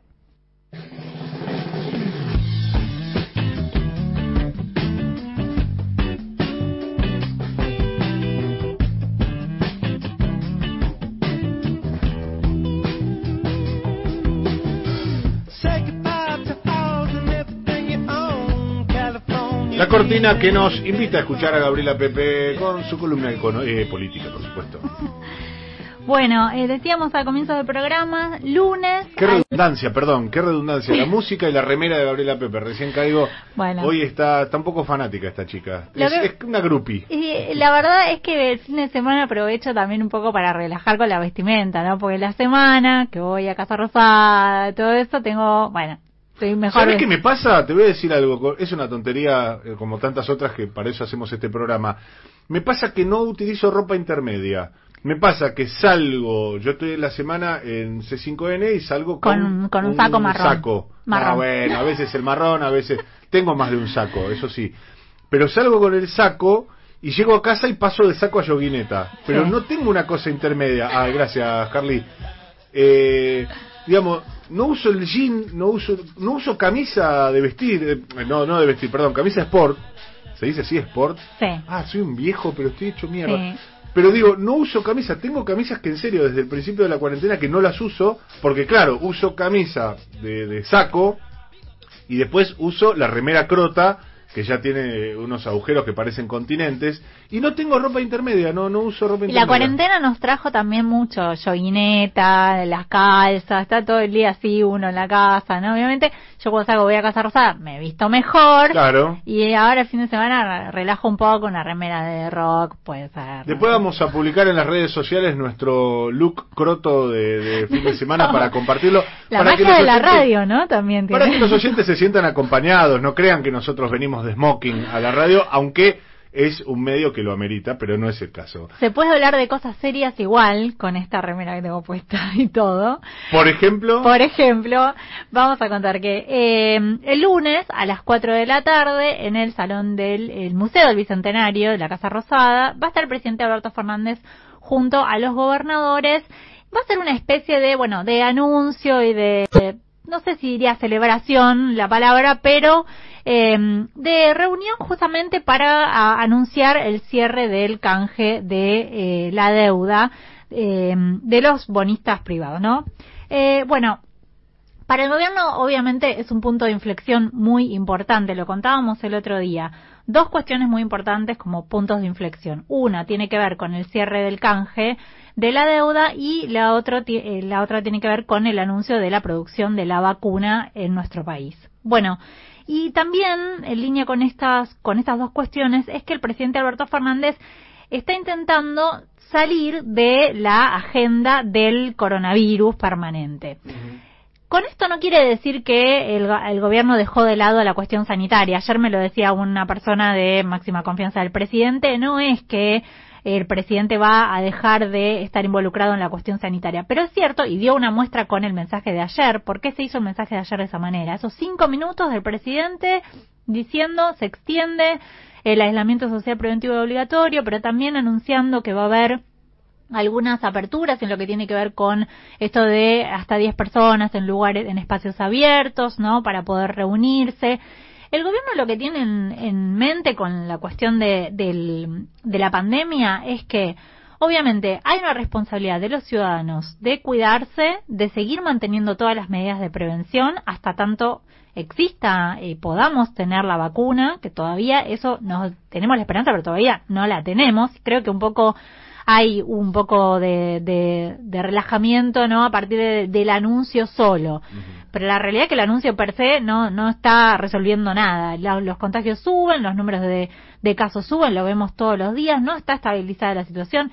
El presidente está muy preocupado por lo que pasa en las provincias, porque la verdad es que están subiendo muchísimo los contagios en las provincias, en particular en Jujuy, en Mendoza. El presidente el otro día tuvo un cruce con el, pre- con el gobernador de Mendoza, con Rodi Suárez, porque eh, decía que no había margen para dar marcha atrás en la provincia y tiene el sistema de salud prácticamente colapsado, ¿no? Al final este, hay, hubo una marcha atrás en Mendoza, se Lo anunciaron más el- restricciones. el propio Martín Cabrales recién diciendo, bueno, tenemos Exacto. algunos avances en Capital Federal, pero al mismo tiempo retrocesos a fases previas en lugares estratégicos, digamos, importantes en términos de concentración Exacto. de gente como Mendoza y Mar del Plata. El presidente lo que dijo ayer fue, bueno, hay que seguir cuidándose, pero es un mensaje mucho más breve, también más federal, y no todo está, este, ya, si se quiere, una especie de ceremonia que estábamos acostumbrados a ver cada dos semanas al presidente con Kisilov y con Rodríguez Larreta. Lo que me decían ayer en,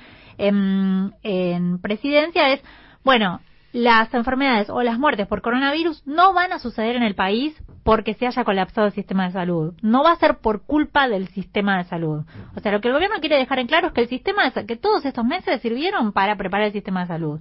No va a colapsar, o por lo pronto no va a colapsar a este ritmo, de alguna manera está eh, dentro de un, de un margen que se puede ir manejando.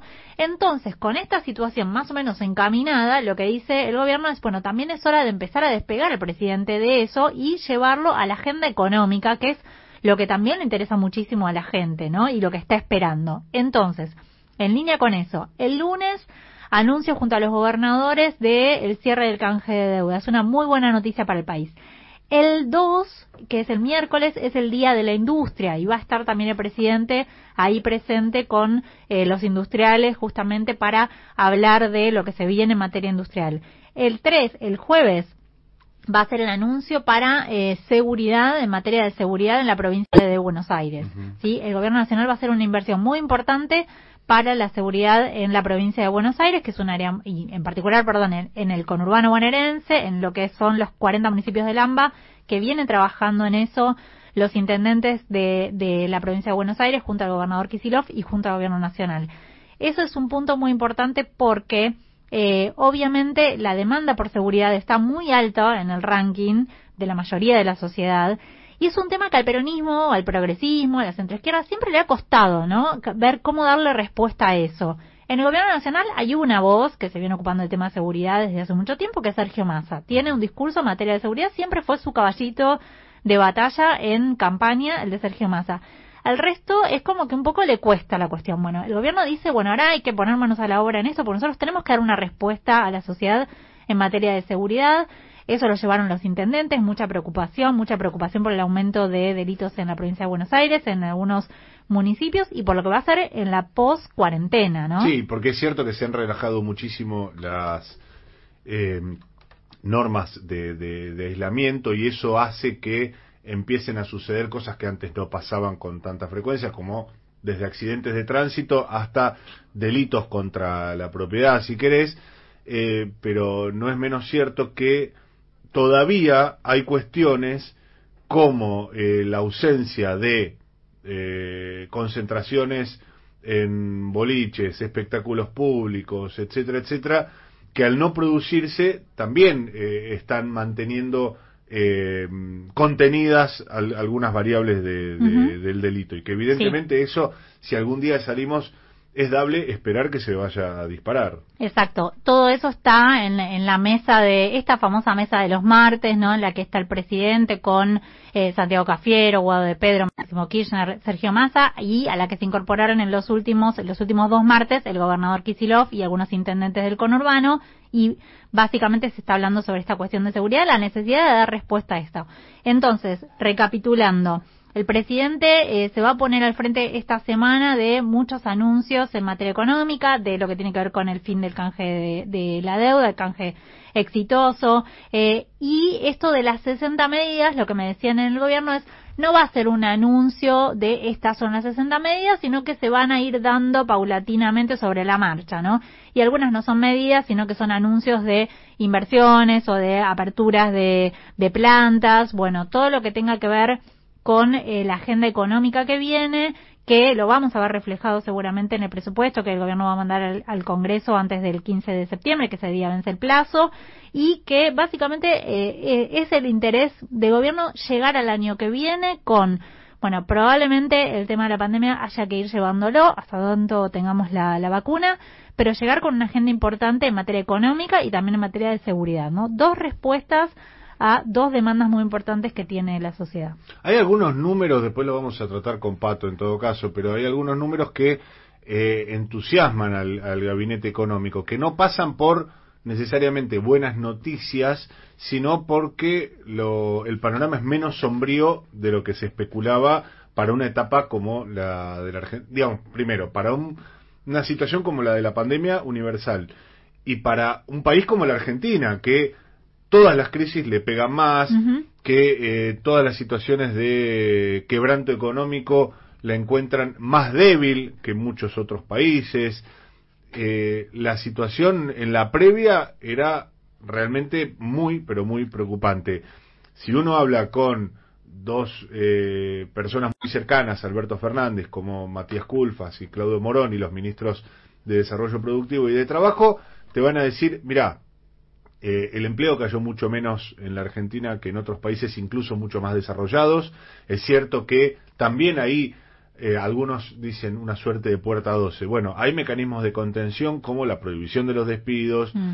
eh, la doble indemnización, etcétera, etcétera. Y el propio Matías Culfas que dice, ya estamos trabajando en algunas industrias casi a full, eh, estamos en algunos sectores de la economía en niveles prepandemia. Sí, pero ahora se, a- se prende una luz de alarma en ese sentido porque esa recuperación estuvo muy impulsada por eh, las aperturas, digamos, porque siempre se mantuvo la eh, actividad en el interior del país, en las provincias. ¿Qué pasa ahora? Cuando aumenta la cantidad de casos en las provincias. A mí me decían en algunas provincias, en realidad las fábricas se van a mantener abiertos, todo lo que es industria se va a mantener abierto y el agro también, que son dos cosas que empujan muchísimo, pero está la cuestión del consumo, de los comercios y eso ahora en muchas provincias hay que retroceder, ¿no? Entonces, un poco ayer me decían hay alguna cierta preocupación, por eso el enojo del presidente, no enojo, pero bueno, sí con algunos gobernadores que eh, creen que la cancherearon un poco, ¿no? De más, que mientras en la provincia de Buenos Aires, por ejemplo, eh, siempre se le dijo al gobernador eh, Kisilov, este, se lo trató un poco como de, de fatalista, si se quiere, con la postura frente a, a la cuarentena eh, y el coronavirus. Eh, pero en realidad, ¿qué dicen en la provincia de Buenos Aires? Bueno, nosotros utilizamos todo este tiempo para casi duplicar este, las camas de terapia intensiva, para fortalecer el sistema de salud y eh, durante todo este tiempo fuimos haciendo eso para después justamente empezar a flexibilizar, mientras que en algunas provincias No estamos hablando de la actividad económica, pero sí la apertura de, por ejemplo, eh, reuniones sociales en muchas provincias que se hizo y eso un poco se descontroló, ¿no? Evidentemente. Sí, la verdad que es, eh, eh, es un escenario complejo por donde se lo mire. Y yo estaba pensando recién que eh, cuando vos decías, bueno, Alberto venía diciendo que esto podía llegar a pasar, esta, esta conceptualización de que eh, si el sistema se colapsa en algún distrito no es porque no haya sido debidamente preparado, sino porque las autoridades y las poblaciones eventualmente de esos lugares no tomaron los recaudos como se les había pedido oportunamente y me pareció que eh, pensando en qué idea tendría en la cabeza el presidente de la nación, casi te diría que las palabras del presidente se podrían musicalizar de la siguiente manera.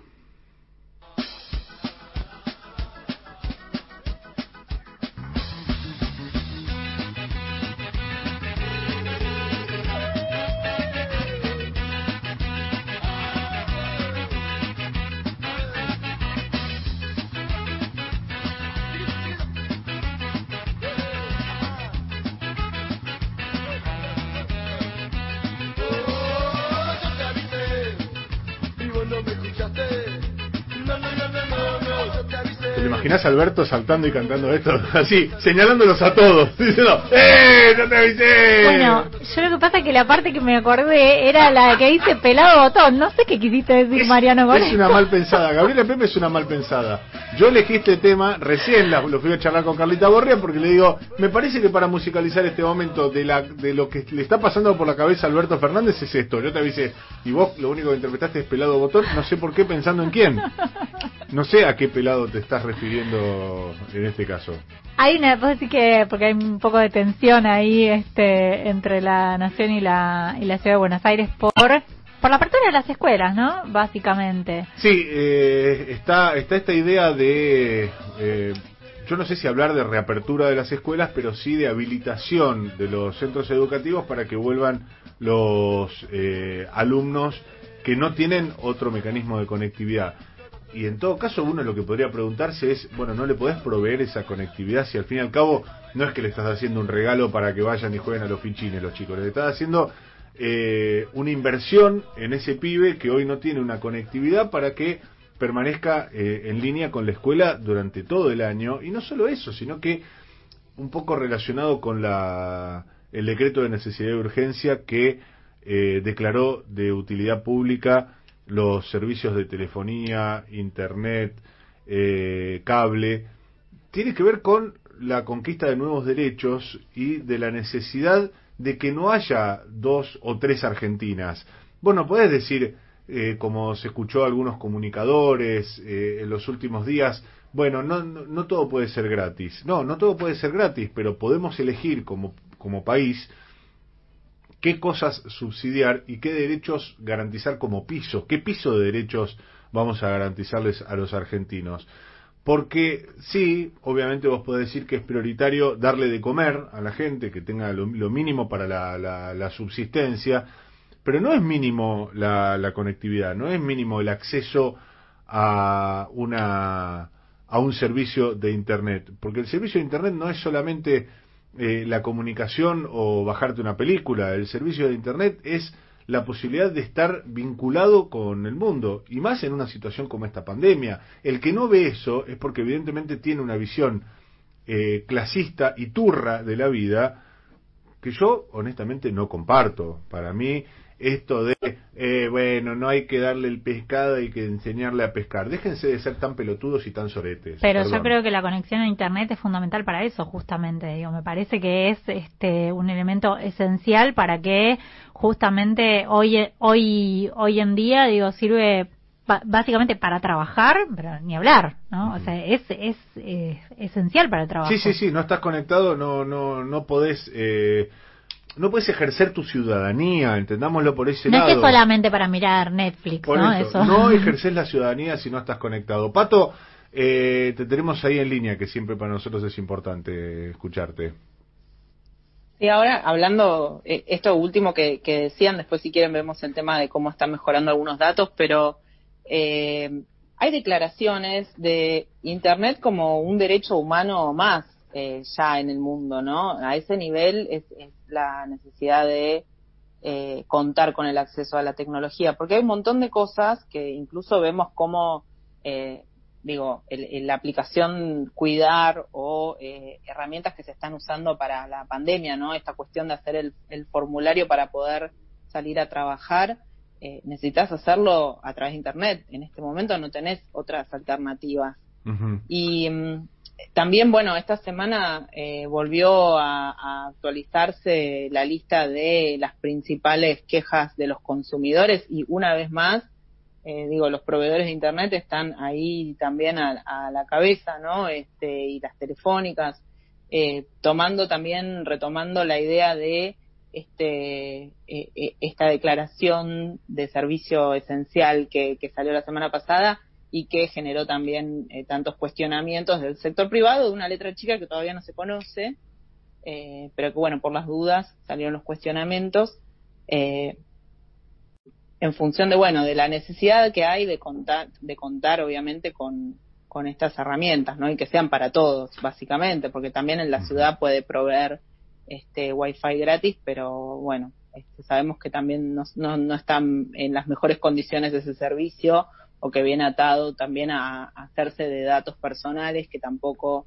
o sea que es todo un tema para seguir debatiendo, ¿no? En cuanto al acceso a internet. Pato, eh, hay eh, un hilo de la red social Twitter que es extraordinario, de alguien que recopiló el, cómo fue una versión que ayer estuvo muy presente, eh, porque el diario Clarín, a través de uno de sus eh, grandes referentes como Marcelo Bonelli, largó la eh, versión de que el gobierno estaba analizando subir el tope de la percepción del impuesto a las ganancias, del cobro de, de, de- de ganancias, del 35 al 41%. Y eh, es muy interesante cómo desmenuzó en este hilo eh, esta persona diciendo, bueno, el, un diario afectado directamente por la declaración de utilidad pública de los servicios de cable y de telefonía, como es el grupo Clarín, a través de uno de sus grandes portavoces, como es Marcelo Bonelli, da a conocer esta versión. Esta versión después circula y genera, eh, obviamente, la opinión de los especialistas, entre comillas, que es básicamente ir a la tra- adentro de la tranquera del grupo Clarín a buscar a los, a los defensores de ese modelo para que digan qué horror, qué horror, qué horror, ir después a los dirigentes políticos que es obvio que van a decir que espanto, que espanto, que espanto, Lilita Carrió, eh, Patricia Bullrich, quien se te ocurra del PRO, a decir lo mismo y luego ver cómo eso se recrea a través de las redes sociales, es decir, qué respuesta de ese estímulo que vos estás dando como medio de comunicación con posición dominante, ¿qué respuesta encontrás? Los hashtags, eh, somos Venezuela, eh, nos vamos al tacho, tercer mundo, eh, basta de, de- de subsidiar va- planeros y lo- cualquier argumento que vos se te ocurra. Y todo eso en el transcurso de las dos o tres horas hasta que el gobierno reacciona, empujado, probablemente tarde, y dice, che, pero nosotros no estamos analizando subir el impuesto a las ganancias. Es el gran problema para mí. Mariano, del negocio cruzado. ¿De qué negocios puedes tener cuando vos tenés un medio de comunicación? Es, es el, ese es un- el gran problema que se discutió, se discutió durante la ley de medios, ¿no? Y se puso de ejemplo otros países donde si vos tenés un medio de comunicación no podés tener otro, otro negocio determinado, porque obviamente vas a usar tu medio de comunicación para defender los intereses de tu otro negocio, no eh, para hacer este periodismo. Claro. Eh, ese es un, es un gran problema que tenemos. Digo, hay prohibiciones explícitas en otros países. Si tenés un diario, no podés tener un canal de televisión. ¿Cómo era que se decía? Nunca me acuerdo bien la frase, pero es, es muy ilustrativa, que eh, Clarín eh, golpea con el derecho, eh, con la libertad Decía- de prensa y defen- defiende con, con libertad de, pre- de empresa. Chacho Jaroslaki se lo decía a Alfonsín eso, ¿no? Te atacan con este como un partido político y se defienden con la libertad de prensa.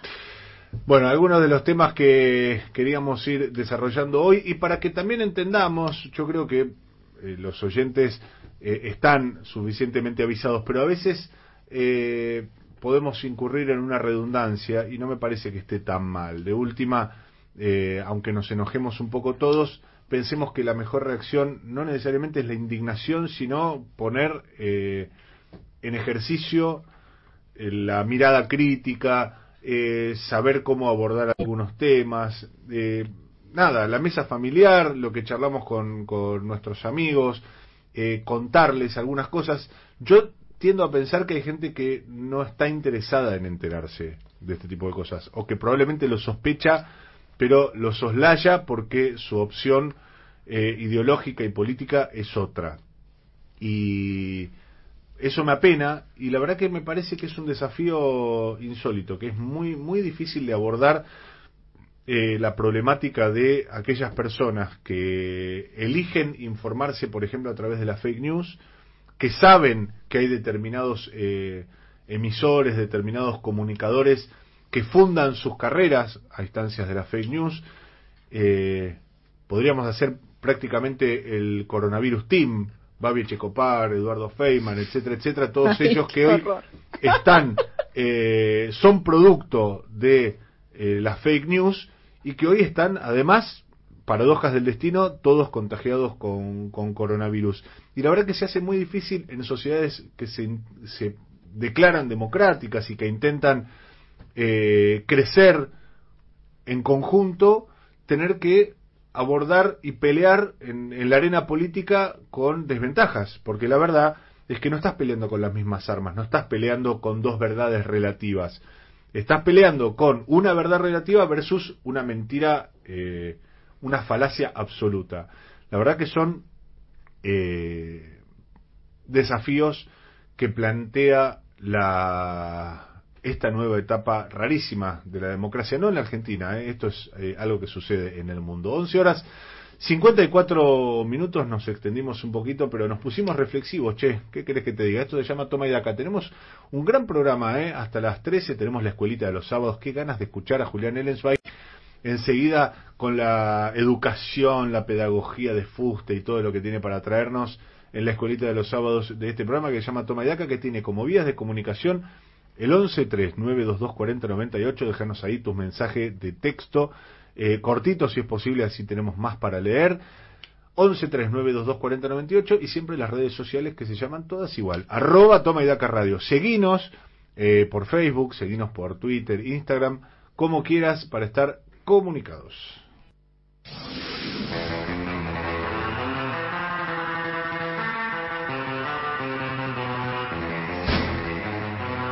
Y ahora es tiempo de escuchar a los protagonistas. En la señal, en AM750, en Toma y Daca, es momento de entrevista. Entrevista.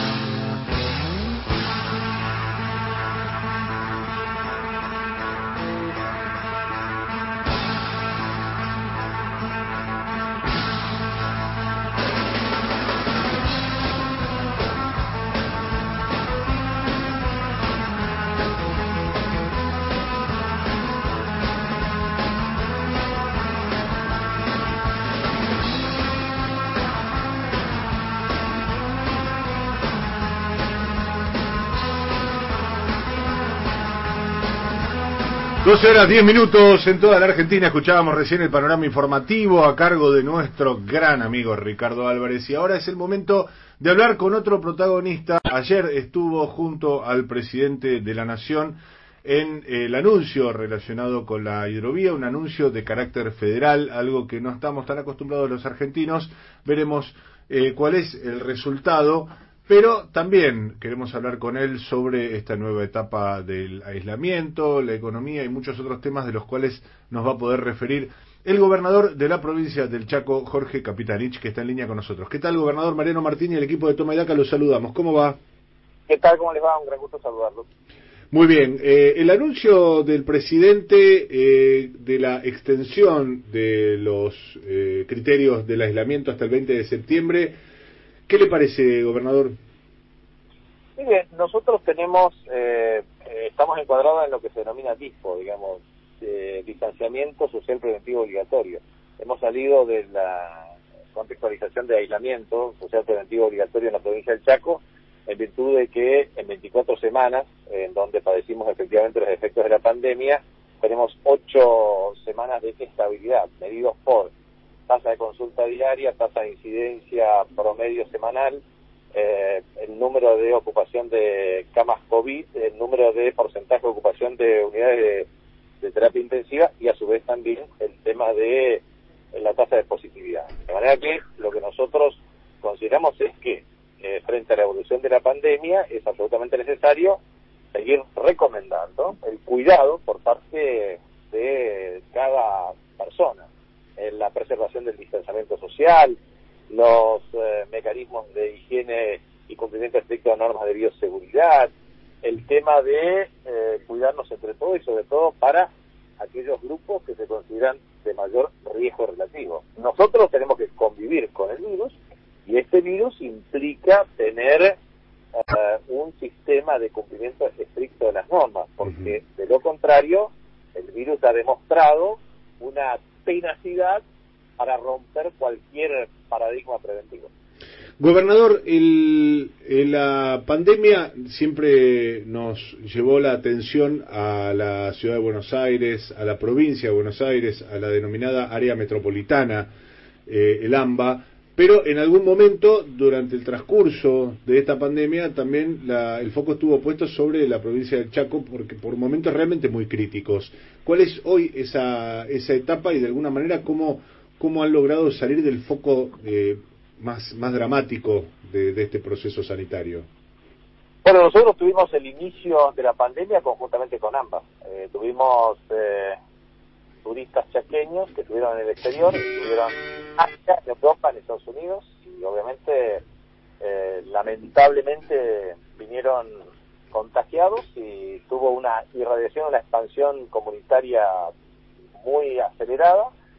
Y eh, obviamente tuvimos este, una estrategia de intervención de base territorial. Entonces, eh, lo que nos permitió es hacer lo que es necesario hacer en estos casos, que es detectar, aislar y cuidar.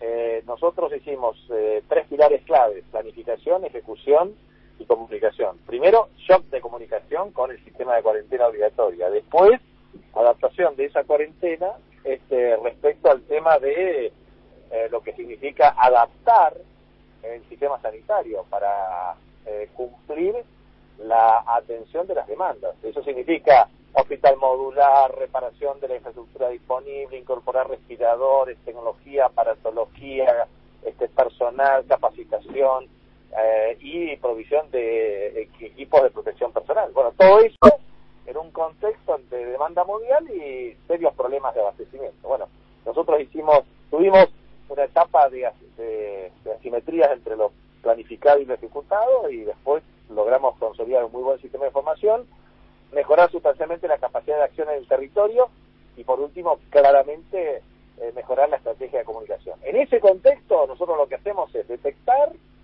aislar y cuidar. ¿Qué significa eso? Significa, por un lado, tener un equipo en el territorio entre mil a dos mil personas, todo el tiempo trabajando, detectando, eh, trabajando con las organizaciones vecinales, identificando los posibles focos, georreferenciando los focos y en función de eso interviniendo con hisopados para medir efectivamente la evolución de la tasa de positividad. Segundo, cuando tenemos a las personas, tratar de persuadirlos para que exista un aislamiento comunitario, que eso te permite una mejor atención de la detección precoz de la evolución de los síntomas.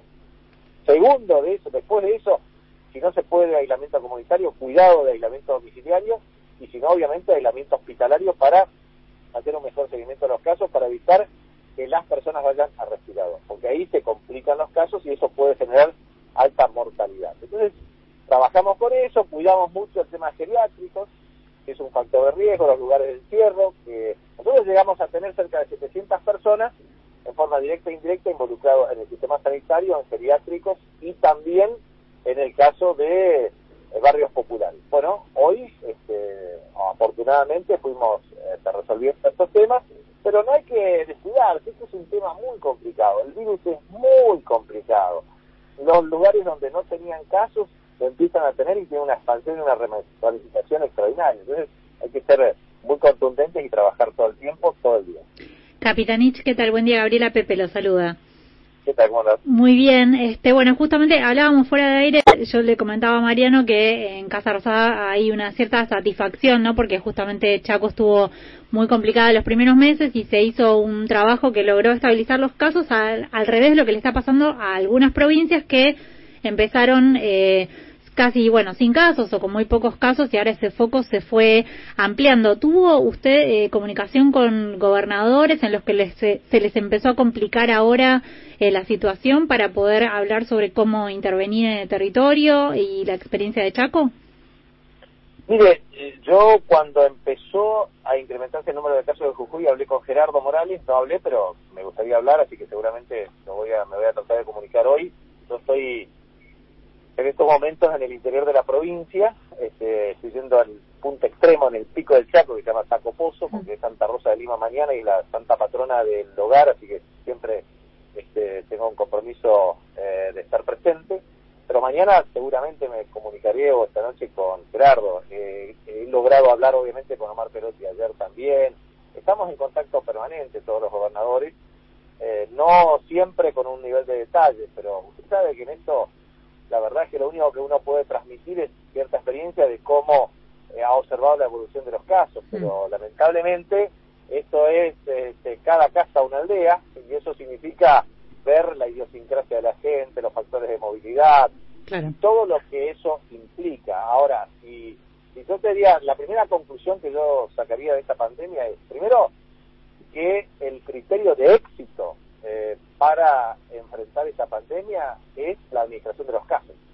O sea, ¿qué significa administrar los casos? Bueno, administrar los casos significa lograr que la curva de evolución de los casos, porque casos va a haber, y los que no tuvieran los casos probablemente lo tengan en el futuro, para lo cual es siempre necesario adaptar el sistema sanitario, regular los pacientes críticos, para lo cual hay que hacer detección precoz, evitar la, la saturación de las eh, camas disponibles en terapia intensiva, lograr que la unidad COVID esté bien entrenada y con la capacidad necesaria de renovar equipos para atender esta pandemia, porque esto es un dato objetivo de la realidad, y a su vez también tener muy buenos equipos en el territorio. La capacidad de detección en el territorio es muy importante, no es fácil, ¿eh? porque una cosa es decirlo y otra cosa es lograrlo. Hay que tener personas comprometidas, con una convicción extraordinaria y una sistematicidad en el trabajo. Acá no hay sábado y no hay domingo, ¿eh?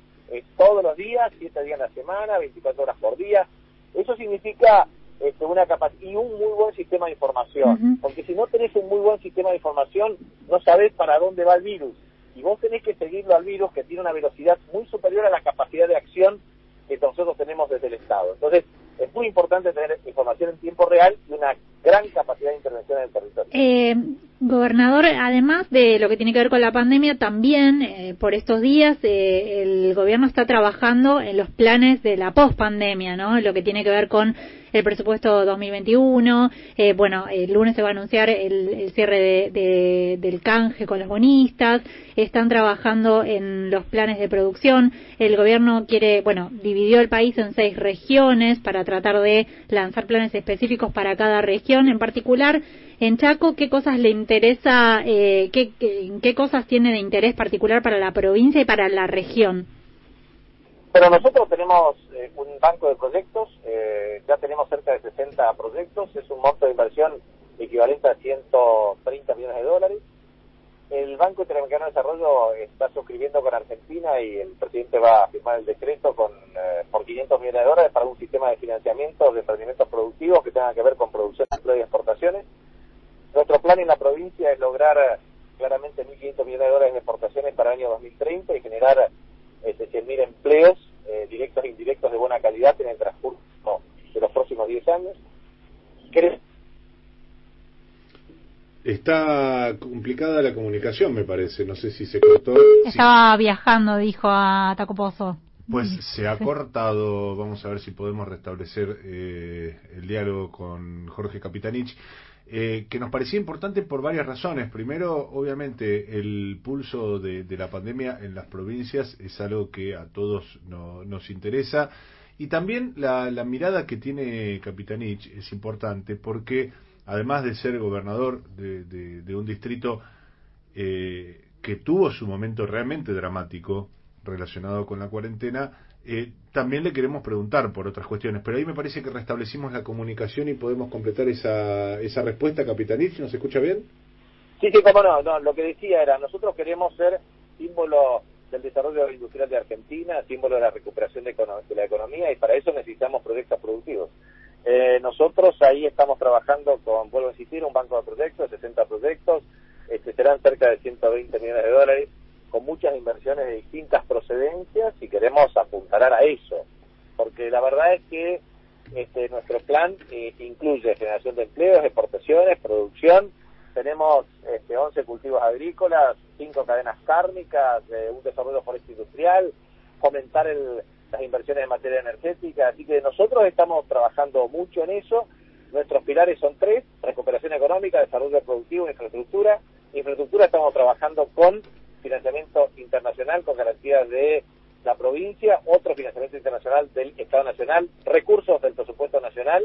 Queremos terminar lo que se empezó en el año 2015 y se suspendió con Macri en la provincia y queremos terminar este del segundo acueducto del interior, rutas, autovías, energía eléctrica, etcétera. Segundo, desarrollo productivo, ponerle mucho énfasis en producción, empleo y exportaciones. Tercero, recupera- eh, re- recuperación económica a partir de la renegociación de la deuda. Nosotros estamos con una deuda en dólares de 250 millones de dólares. Estimamos que en el- este semestre pretendemos estructurar, reestructurar la deuda en mejores condiciones para la provincia y todo el ahorro lo ponemos en mejor administración para aumentar la capacidad productiva de la provincia. Eh, está también en comunicación telefónica. Le quiero decir a Capitanich que nos juramentamos con Gabriela Pepe que si no había una enumeración no era una buena entrevista con Jorge Capitanich, así que estamos, estamos contentos de que ese tópico lo hemos abordado. Y está nuestra compañera Patricia Bali en, en comunicación también que le quiere hacer una consulta, gobernador. ¿Cómo no? Hola, gobernador. Eh, sí, quería consultarle justamente por eh, esta reestructuración de deuda de, por 250 millones que, que está encarando el gobierno de Chaco. Eh, ¿Cuánto impacta este buen resultado que, que anunciará el gobierno de la negociación nacional, ¿no? Y, y en qué instancia está esa negociación provincial? Mucho. Eh, yo fui de los que decían de que íbamos a tener una aceptación equivalente al 95%. No sé si se va a dar o no, pero claramente ese es un parámetro. Eh, nos va a permitir, primero, eh, generar un nuevo perfil en el flujo de vencimiento de capital e intereses. Segundo, disminuir el costo financiero por cupón. Tercero, tener un ahorro neto eh, en el pago de divisas. Y obviamente eso va a ser un factor de recuperación de la actividad económica. Así que el éxito de esta reestructuración de deuda con acreedores privados tiene un impacto muy significativo para nuestros clientes como un paraguas para una mejor negociación. Capitanich, Y eh, quería consultarle también dale, eh, dale, Pato. por la actividad, eh, por, por, la- por el repunte de la actividad, ¿no? Eh, hay ya algunos datos de eh, una mejora del empleo en, en la construcción en Chaco. Quería ver qué perspectivas tiene en cuanto a que, bueno, que finalmente se, se puedan recuperar puestos de trabajo. Sí, nosotros apuntamos a ver si en el transcurso de este semestre superamos, a ver, eh, lo óptimo para nosotros sería llegar a por lo menos este, una curva de 8.000 empleos privados formales. Estamos muy lejos de eso todavía, eh, estamos recuperando la tasa de generación de empleo, pero también tenemos que convalidar, muchas veces eh, existen empresas que tienen el asiento principal de sus negocios en otros lugares y efectivamente ahí imputan en la base de datos los empleos que se generan acá. Por eso estamos trabajando un modelo para verificar bien. Pero de cualquier manera, eh, por los datos de Wokra más Yeric, eh, estamos recuperando, quisiésemos estar antes del fin de año por lo menos en 5.000 empleos y ojalá llegamos a 8.000. Eh, nosotros tuvimos en el mejor momento en la industria de la construcción 15.000 empleos en agosto del 2015 y de ahí tuvo una fuerte caída, eh, hasta posicionarse en cerca de 4.000 en promedio, entre 3.500 y 4.000. Este, después con la pandemia bajó a cerca de 2.600, 2.800 y ahora estamos recuperando. Capitanich, eh, le quería, eh, sa- saliendo de la cuestión económica, lo llevo a lo político y le quiero pedir una evaluación política sobre el liderazgo del presidente Alberto Fernández. Usted es un hombre que tiene mucho diálogo con Alberto Fernández y también con la vicepresidenta, este, un diálogo constante con la vicepresidenta Cristina Fernández de Kirchner. le quería preguntar eh, cómo ve eh, el funcionamiento de la coalición de gobierno, ¿no? Ahora que está andando ya hace casi nueve meses. Y me parece que funciona como toda coalición, con eh, enfoques a veces diversos, pero con el liderazgo del presidente de la República eh, y con obviamente mecanismos de debate interno respecto a determinado tipo de iniciativas, pero que funcionan adecuadamente. Hay miradas, eh, visiones diferentes en algunos temas, seguramente de los miembros de la coalición, supongo, pero no me cabe la menor duda que exista que existe unidad monolítica desde el punto de vista de la construcción del Estado. Aquí me parece que eso está fuera de discusión. Y la verdad es que, eh, por ejemplo, esta reforma judicial, que se armó realmente una estrategia para esmerillar las reformas, es como dijo Cristina, estoy absolutamente de acuerdo con eso, en el sentido de que la, verdadera reforma judicial para perseguir opositores la implementó Macri. La verdad que nadie se acuerda, porque la fragilidad de memoria de los opinadores seriales en Argentina impide reconocer que efectivamente el presidente Macri, cuando se hizo cargo de la presidencia de la República, eh, designó dos jueces de la Corte Suprema de Justicia por decreto. Eso, si lo hubiese hecho cualquier gobierno peronista, bueno, hubiese sido tan ferozmente criticado. Y la verdad es que eso, eso es un, acto, un desatino institucional y constitucional. Pero bueno, es que la verdad es que esto permite organizar el sistema federal de justicia de una manera diferente, pero muy lejos está de una verdadera reforma del sistema judicial. Que uno puede discutir tiempo, momento, etcétera, pero no cabe la menor duda que un sistema democrático republicano debe dejar de ser el reaseguro de los intereses corporativos. Ahora, eh, gobernador, usted coincide con la presidenta y creo que todos podemos eh, coincidir en que no, esta no es una reforma quizás de fondo o lo deseable. ¿Y por qué no se hace una reforma en el sentido eh, que creo que necesita la población argentina, que es una administración de justicia más rápida?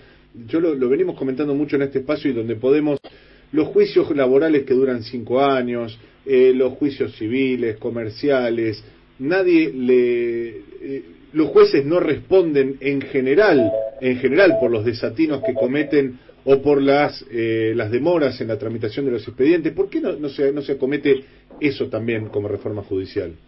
No, por supuesto, por eso yo creo que en general yo estoy absolutamente de acuerdo en el Poder Judicial, autónomo e independiente. Del sistema político, pero también de los intereses corporativos, porque eso me parece que es clave. Segundo, a mí me parece que es muy importante trabajar el, el esquema de elección después de por concurso de antecedentes y oposición, pero también por tiempo limitado. El desarrollo de la escuela judicial, la reforma del Consejo de la Magistratura. Nosotros aquí, en la provincia de Chaco, queremos hacer una reforma del sistema judicial de fondo, incorporar el juicio por jurado para en materia civil y comercial. El juicio por jurado en materia penal es absolutamente necesario e imprescindible y extenderlo y es una manda constitucional. En fin, digamos, yo creo que hay muchos muchos temas que tienen que ver con una reforma que sea ágil, dinámica, eficiente, que garantice igualdad de oportunidad y accesibilidad para la justicia. En eso nadie puede estar en contra. Entonces, muchas veces eh, estas reformas de, de carácter estructurales se tiñen de colegiaturas políticas e impiden reformas estructurales. Pero la verdad es que, eh, mire, si usted le hace una pregunta a cualquier ciudadano argentino, le va a contestar exactamente que no está conforme con este sistema eh, de judicial en la Argentina y que necesita cambios y reformas. Y bueno, para eso es necesario hacerlo. Este, el sistema se va a deteriorar si no somos capaces de mejorar. Y yo creo que una de las cuestiones claves es el límite de los mandatos de los jueces. Hay que ir a un sistema de concurso de antecedentes de oposición en forma periódica. No puede un miembro de la Corte Suprema de Justicia durar sin medide. Tiene que haber límites. Y eso me parece que es un tema clave. Resulta ser de que nosotros tenemos que someternos a la voluntad popular cada cuatro años. Y tenemos que tener elecciones cada dos. Y resulta ser de que existen intereses eh, corporativos que finalmente implica reconocer sabios monárquicos. Entonces hay que hay que ir a, a cambios profundos y hay que democratizar realmente el sistema en su profundidad. Gobernador, antes de despedirlo y agradecerle, hablamos con Jorge Capitanich, gobernador del Chaco. Le quiero preguntar por eh, el expresidente Eduardo Dualde. Usted formó parte del gabinete, del primer gabinete de Dualde. Eh, ¿Cómo le cayeron las declaraciones del expresidente cuando se refirió a la posibilidad de una interrupción del orden democrático, de un golpe, de una situación de eventual guerra civil? Bueno, las declaraciones de los últimos días. Bueno, obviamente que no la comparto, pero creo que la, la aclaró públicamente.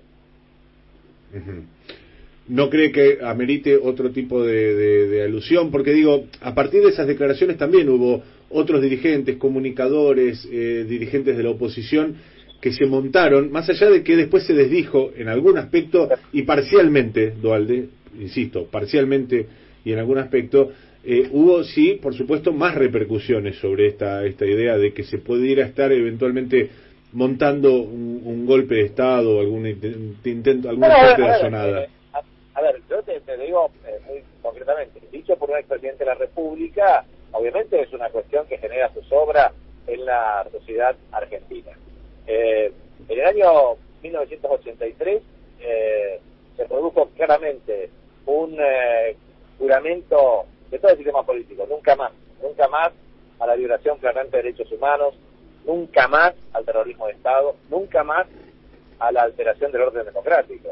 Y obviamente creo que eso es un gran pacto político y democrático de la ciudadanía argentina. Que existe, en- existen siempre imperfecciones en el ejercicio del poder político, de la administración del gobierno, pero lo que no cabe la menor duda es que efectivamente el pueblo argentino avala, defiende un único sistema, el sistema democrático para dirimir controversias y administrar conflictos. Y eso tiene que ser claro e indubitable. Y tiene que ser reconocido por todos los actores políticos, económicos, sociales y culturales de la República Argentina. Y esto es un tema que no merece discusión alguna.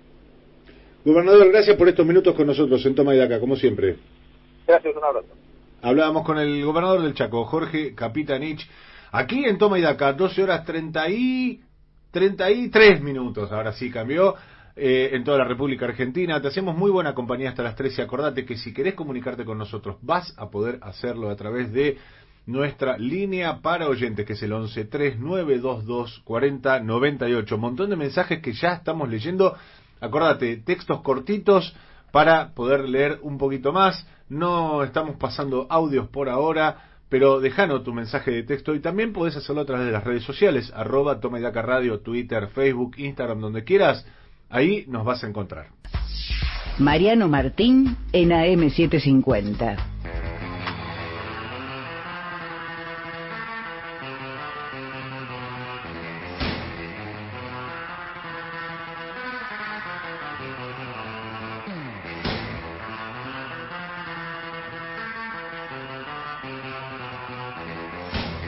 Y ahora sí, lo más esperado por todos nosotros, el momento que aguardábamos con gran expectación, la profundidad, la educación, la cultura se hace en cuerpo en Julián Ellensweig. Él es nuestro coach ontológico, nuestro community manager, nuestro gurú espiritual y sobre todo pedagogo de fuste que llega a cargo de la escuelita de los sábados de Toma y Daca. Tengo el orgullo, el placer y el gusto de presentarlo. Él es Julián Ellensweig.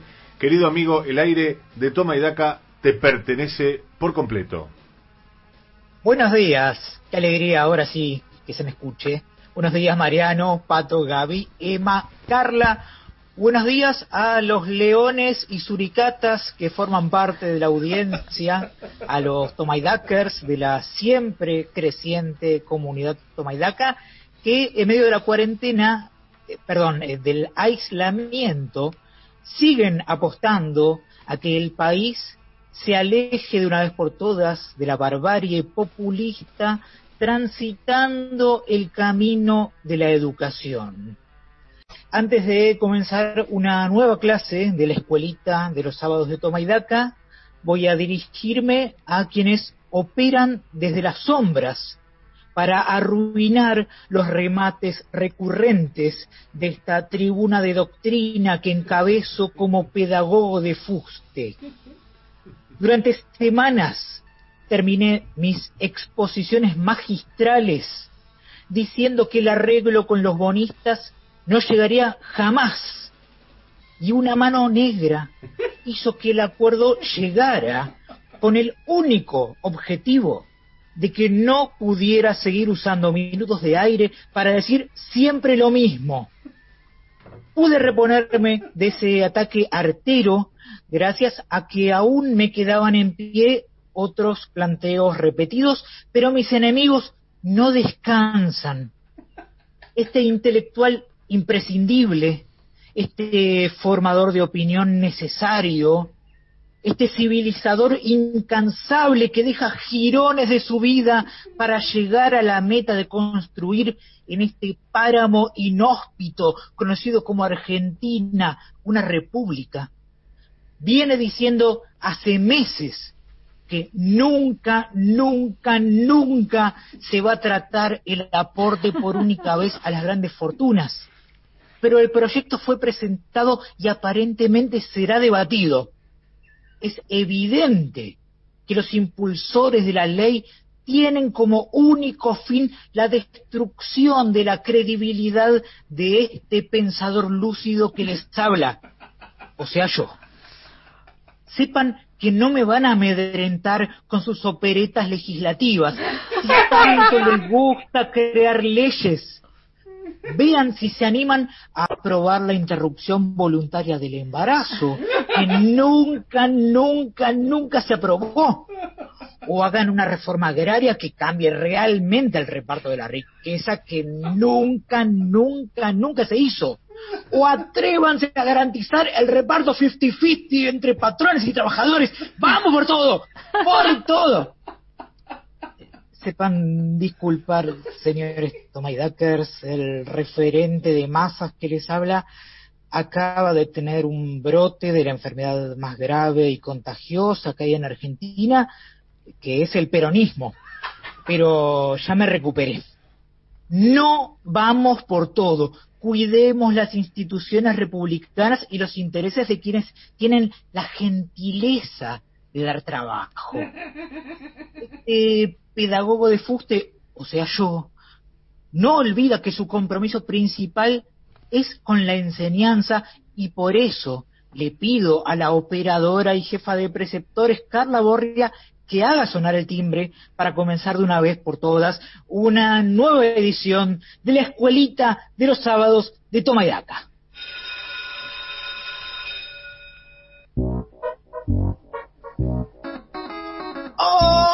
¡Hola, chiques! Ah, Perdón, eh, no hay que gritar para evitar contagios. Hola, chiques. ¿Cómo están? ¿Tuvieron muchas clases por Zoom en la semana? ¿Usaron Google Meet? ¿Burofax? ¿Nada? Ah, son parte de los 6.000 alumnites de la ciudad de Buenos Aires sin conexión que inspiraron al presidente Alberto Fernández a declarar por decreto a Internet, la telefonía y la TV por cable como servicios públicos esenciales y a congelar hasta fin de año las tarifas. Sepan, chiques, que causaron el enojo de mucha gente que marchó contra el congelamiento de las tarifas, o contra la reforma judicial, o contra la cuarentena, o contra el populismo, contra las vacunas, o contra Bill Gates, George Soros, el feminismo, o contra la vacuna creada por Bill Gates para impulsar la reforma judicial de George Soros que causa populismo feminista e impide el aumento de tarifas en cuarentena. Dejen de provocar el enojo a los manifestantes, chiques, con su falta de conexión a Internet y hagan el esfuerzo necesario para dejar de ser parte del 62,9% de niños pobres que habría a fin de año en Argentina, de acuerdo a los cálculos de UNICEF. Reitero el pedido porque es importante.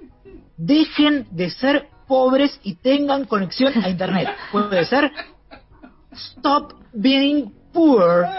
Lo digo en otro idioma para reforzar sus conocimientos de inglés con el objetivo de que sepan cómo comunicarse con otras personas cuando dejen esta republiqueta y emigren para vivir en un país en serio, que es cualquiera menos Argentina o Venezuela.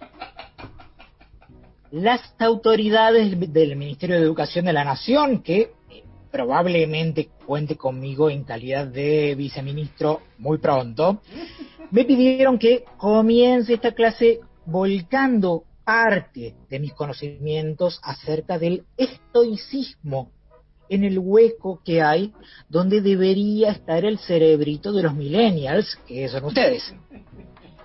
El estoicismo, chiques, fue la última gran escuela de filosofía griega en ser fundada y continuó existiendo hasta que en el año 529 después de Cristo el emperador Justiniano clausuró la escuela de Atenas.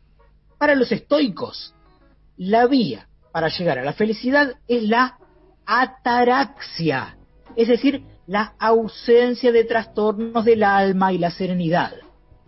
Para encontrar la ataraxia es necesario eliminar los miedos a los dioses y a la muerte, así como no quejarse por las inclemencias del devenir. ¿Dónde podemos encontrar estoicismo, chiques? ¿Dónde ven ataraxia? Esta disminución de la intensidad de pasiones y deseos que puedan alterar el equilibrio mental y corporal. Acá un alumnito dice que hay ataraxia en la política ambiental contra los incendios forestales del ministro Juan Cabandier, que es la continuación de la ataraxia de la gestión del rabino Sergio Bergman. ¿Algún otro ejemplo de estoicismo y ataraxia ante las inclemencias del devenir, chiques? Los leo. Ah, dicen que hay estoicismo y ataraxia en la afirmación que mueran los que tengan que morir. Es la frase que el presidente Alberto Fernández le adjudicó al expresidente Mauricio Macri en referencia a la política sanitaria a seguir contra el coronavirus. Afirmar que mueran los que tengan que morir, chiques, sería un ejemplo de estoicismo aplicado como política de Estado. Pero debo decirles que a pesar de lo que aseguró el presidente, no hay manera de que Macri haya dicho que mueran los que tengan que morir por su sociolecto. No saben qué es un sociolecto. Un sociolecto o dialecto social, chiques, designa las actividades semióticas en su relación con la estratificación social en los niveles de superficie léxica. ¿No se entendió? Déjenme explicarlo de otra manera. El sociolecto describe la variedad lingüística usada por una clase social. Sin entender que Macri habla con una papa en la boca porque es un rico hijo de ricos y que jamás podría decir que mueran los que tengan que morir porque la clase a la que pertenece le imposibilita abrir bien la boca para pronunciar algunas vocales. ¿Quedó claro ahora? Como mucho Macri habrá dicho que mueren los que tienen que morir. Espero que ahora sí se haya entendido. Disculpen si perdí la calma por un momento me falló la ataraxia. Fracasé como estoico. Esta semana, chiques, se celebró el Día del Lector en Argentina. El festejo se hizo el 24 de agosto pasado, en el aniversario del nacimiento de Jorge Luis Borges, que además de clásicos como Ficciones y El Aleph, editó junto a sus amigos y colegas Adolfo Bioy Casares y Silvina Ocampo, una antología de la literatura fantástica muy recomendable. Esa antología está repleta de relatos imperdibles, protagonizados por seres sobrenaturales, pero lamentablemente no incluye ningún cuento dedicado a un personaje central, al menos para la literatura argentina, que es el fantasma del golpe de Estado. Eduardo Dualde, que es un gran lector, quiso homenajear a Borges en la semana del aniversario de su nacimiento y pensó que una buena manera era tener un autodiagnosticado comportamiento psicótico momentáneo para sumar al corpus de la literatura fantástica una nueva historia protagonizada por el fantasma del golpe de Estado. Su relato fue muy comentado porque el país está lleno de lectores que siguen con mucho interés cada aventura de El fantasma del golpe de Estado. Ojalá que el expresidente Eduardo Dualde gane un premio del Fondo Nacional de las Artes por su aporte a la literatura fantástica.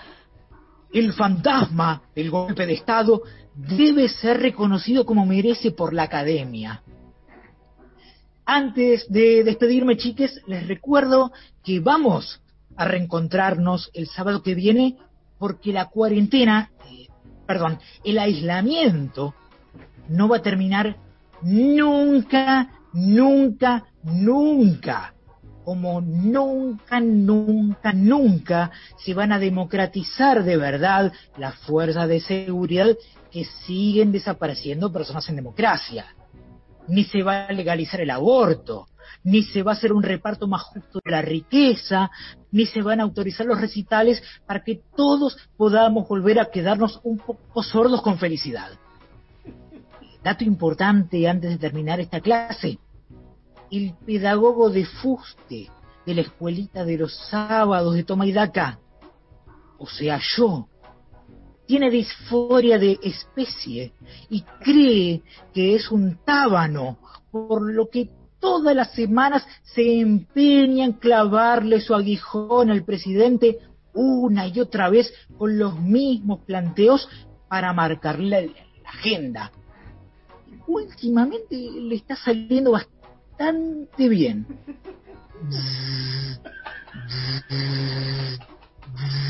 Hasta la semana que viene.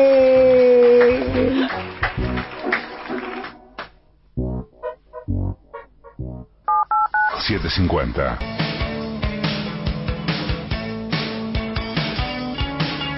Toma y daca. De 10 a 13 en AM750.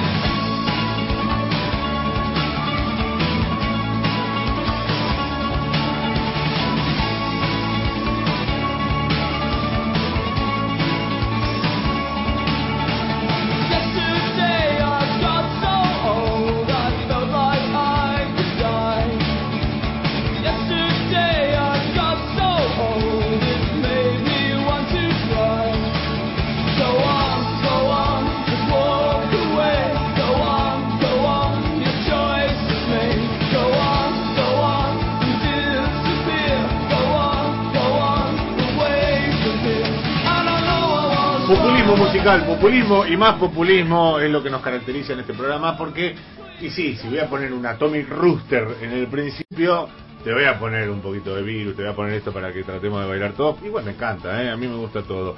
Buen día, se oye con mucha interferencia, vivo en Belgrano y esto pasa bastante. Un abrazo a la radio, dice Marité. Qué difícil abrazar una radio, pero simbólicamente es hermoso y te lo agradecemos mucho, Marité. ¿Tenemos mensajes, Gabriela Pepe? Eh, perdón, eh. Me, Si no te digo me- no, ¿eh? Dale, dale. A ver, eh, muy bueno el programa, Mariano. Pues, Leí este porque, porque habla bien de nosotros. No, bueno, supuesto. Muy bueno el programa, Mariano y equipo. Abrazo desde Necochea. Dice Roberto. Gracias, Roberto. Te mandamos un abrazo nosotros también. Eh, acá soy Aurora de 3 de febrero y tengo, perdón, eh, pero estoy, tengo una dificultad acá. Este, tengo para Gabriela Pepe una pregunta. ¿Es pariente de Lorenzo Pepe? No soy pariente de Lorenzo Pepe, Aurora, porque lo tengo en gran estima. Bueno, eh, no, no soy pariente de ¿No, Lorenzo Pepe. ¿No sigue siendo tu tweet fijado ese? No. Ya lo sacaste. Tenía en un momento Sí. anclado en su perfil de Twitter, Sí. Gabriela Pepe. Sí. No tengo nada que ver con. Ni con Lorenzo Pepe, ni con Sonia Pepe, con ni con Pepe. el... Me convendría mucho el de la inmobiliaria, Armando Pepe, pero tampoco. Ah, mirá. Sí, en, este, no. en este momento, qué bueno Sí, eh, tener un familiar no, inmobiliario. eso no. Hola Mariano y equipo, Alberto habla con Filminas, Capitanich con cuadros sinópticos, dice María, y coincido plenamente con lo que dice nuestro oyente. Eh, ¿qué más Cabrales, mentira que pague más impuestos que se fije en Francia, Alemania, España, etcétera. Jaime de Verazategui. Sí, hay mucha experiencia internacional sobre el aporte extraordinario de las grandes fortunas, pero eh, bueno, a un hombre con una gran fortuna le asiste el derecho de quejarse y a nosotros de opinar sobre la queja del hombre de la gran fortuna.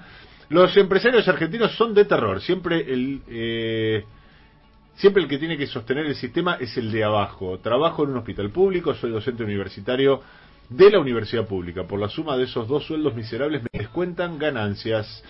Gracias también por el mensaje. Eh, ¿Alguno más? El tema de seguridad siempre fue un punto flojo de la izquierda y del progresismo que en muchos casos han vivido en las nubes de Úbeda, refugiados en Palermo Viejo tomando capuchino, ni idea de lo que pasa a la gente real en el conurbano y alrededores, dice Pablo Almagro, y va por ese lado, ¿no? La cuestión que comentábamos antes.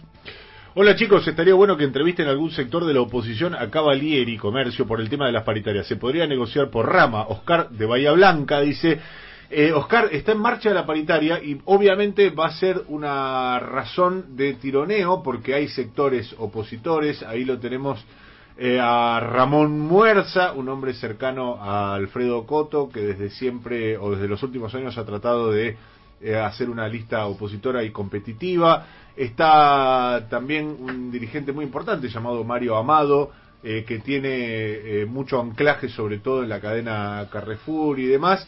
Hay un par de listas eh, que intentan oponérsele. Vamos a ver cómo resulta esto, porque no nos olvidemos que también los mandatos están prorrogados, con lo cual la disputa interna en comercio, el mayor sindicato del país con un millón punto dos, eh, punto doscientos mil afiliados, eh, o por lo menos trabajadores representados, es un montonazo.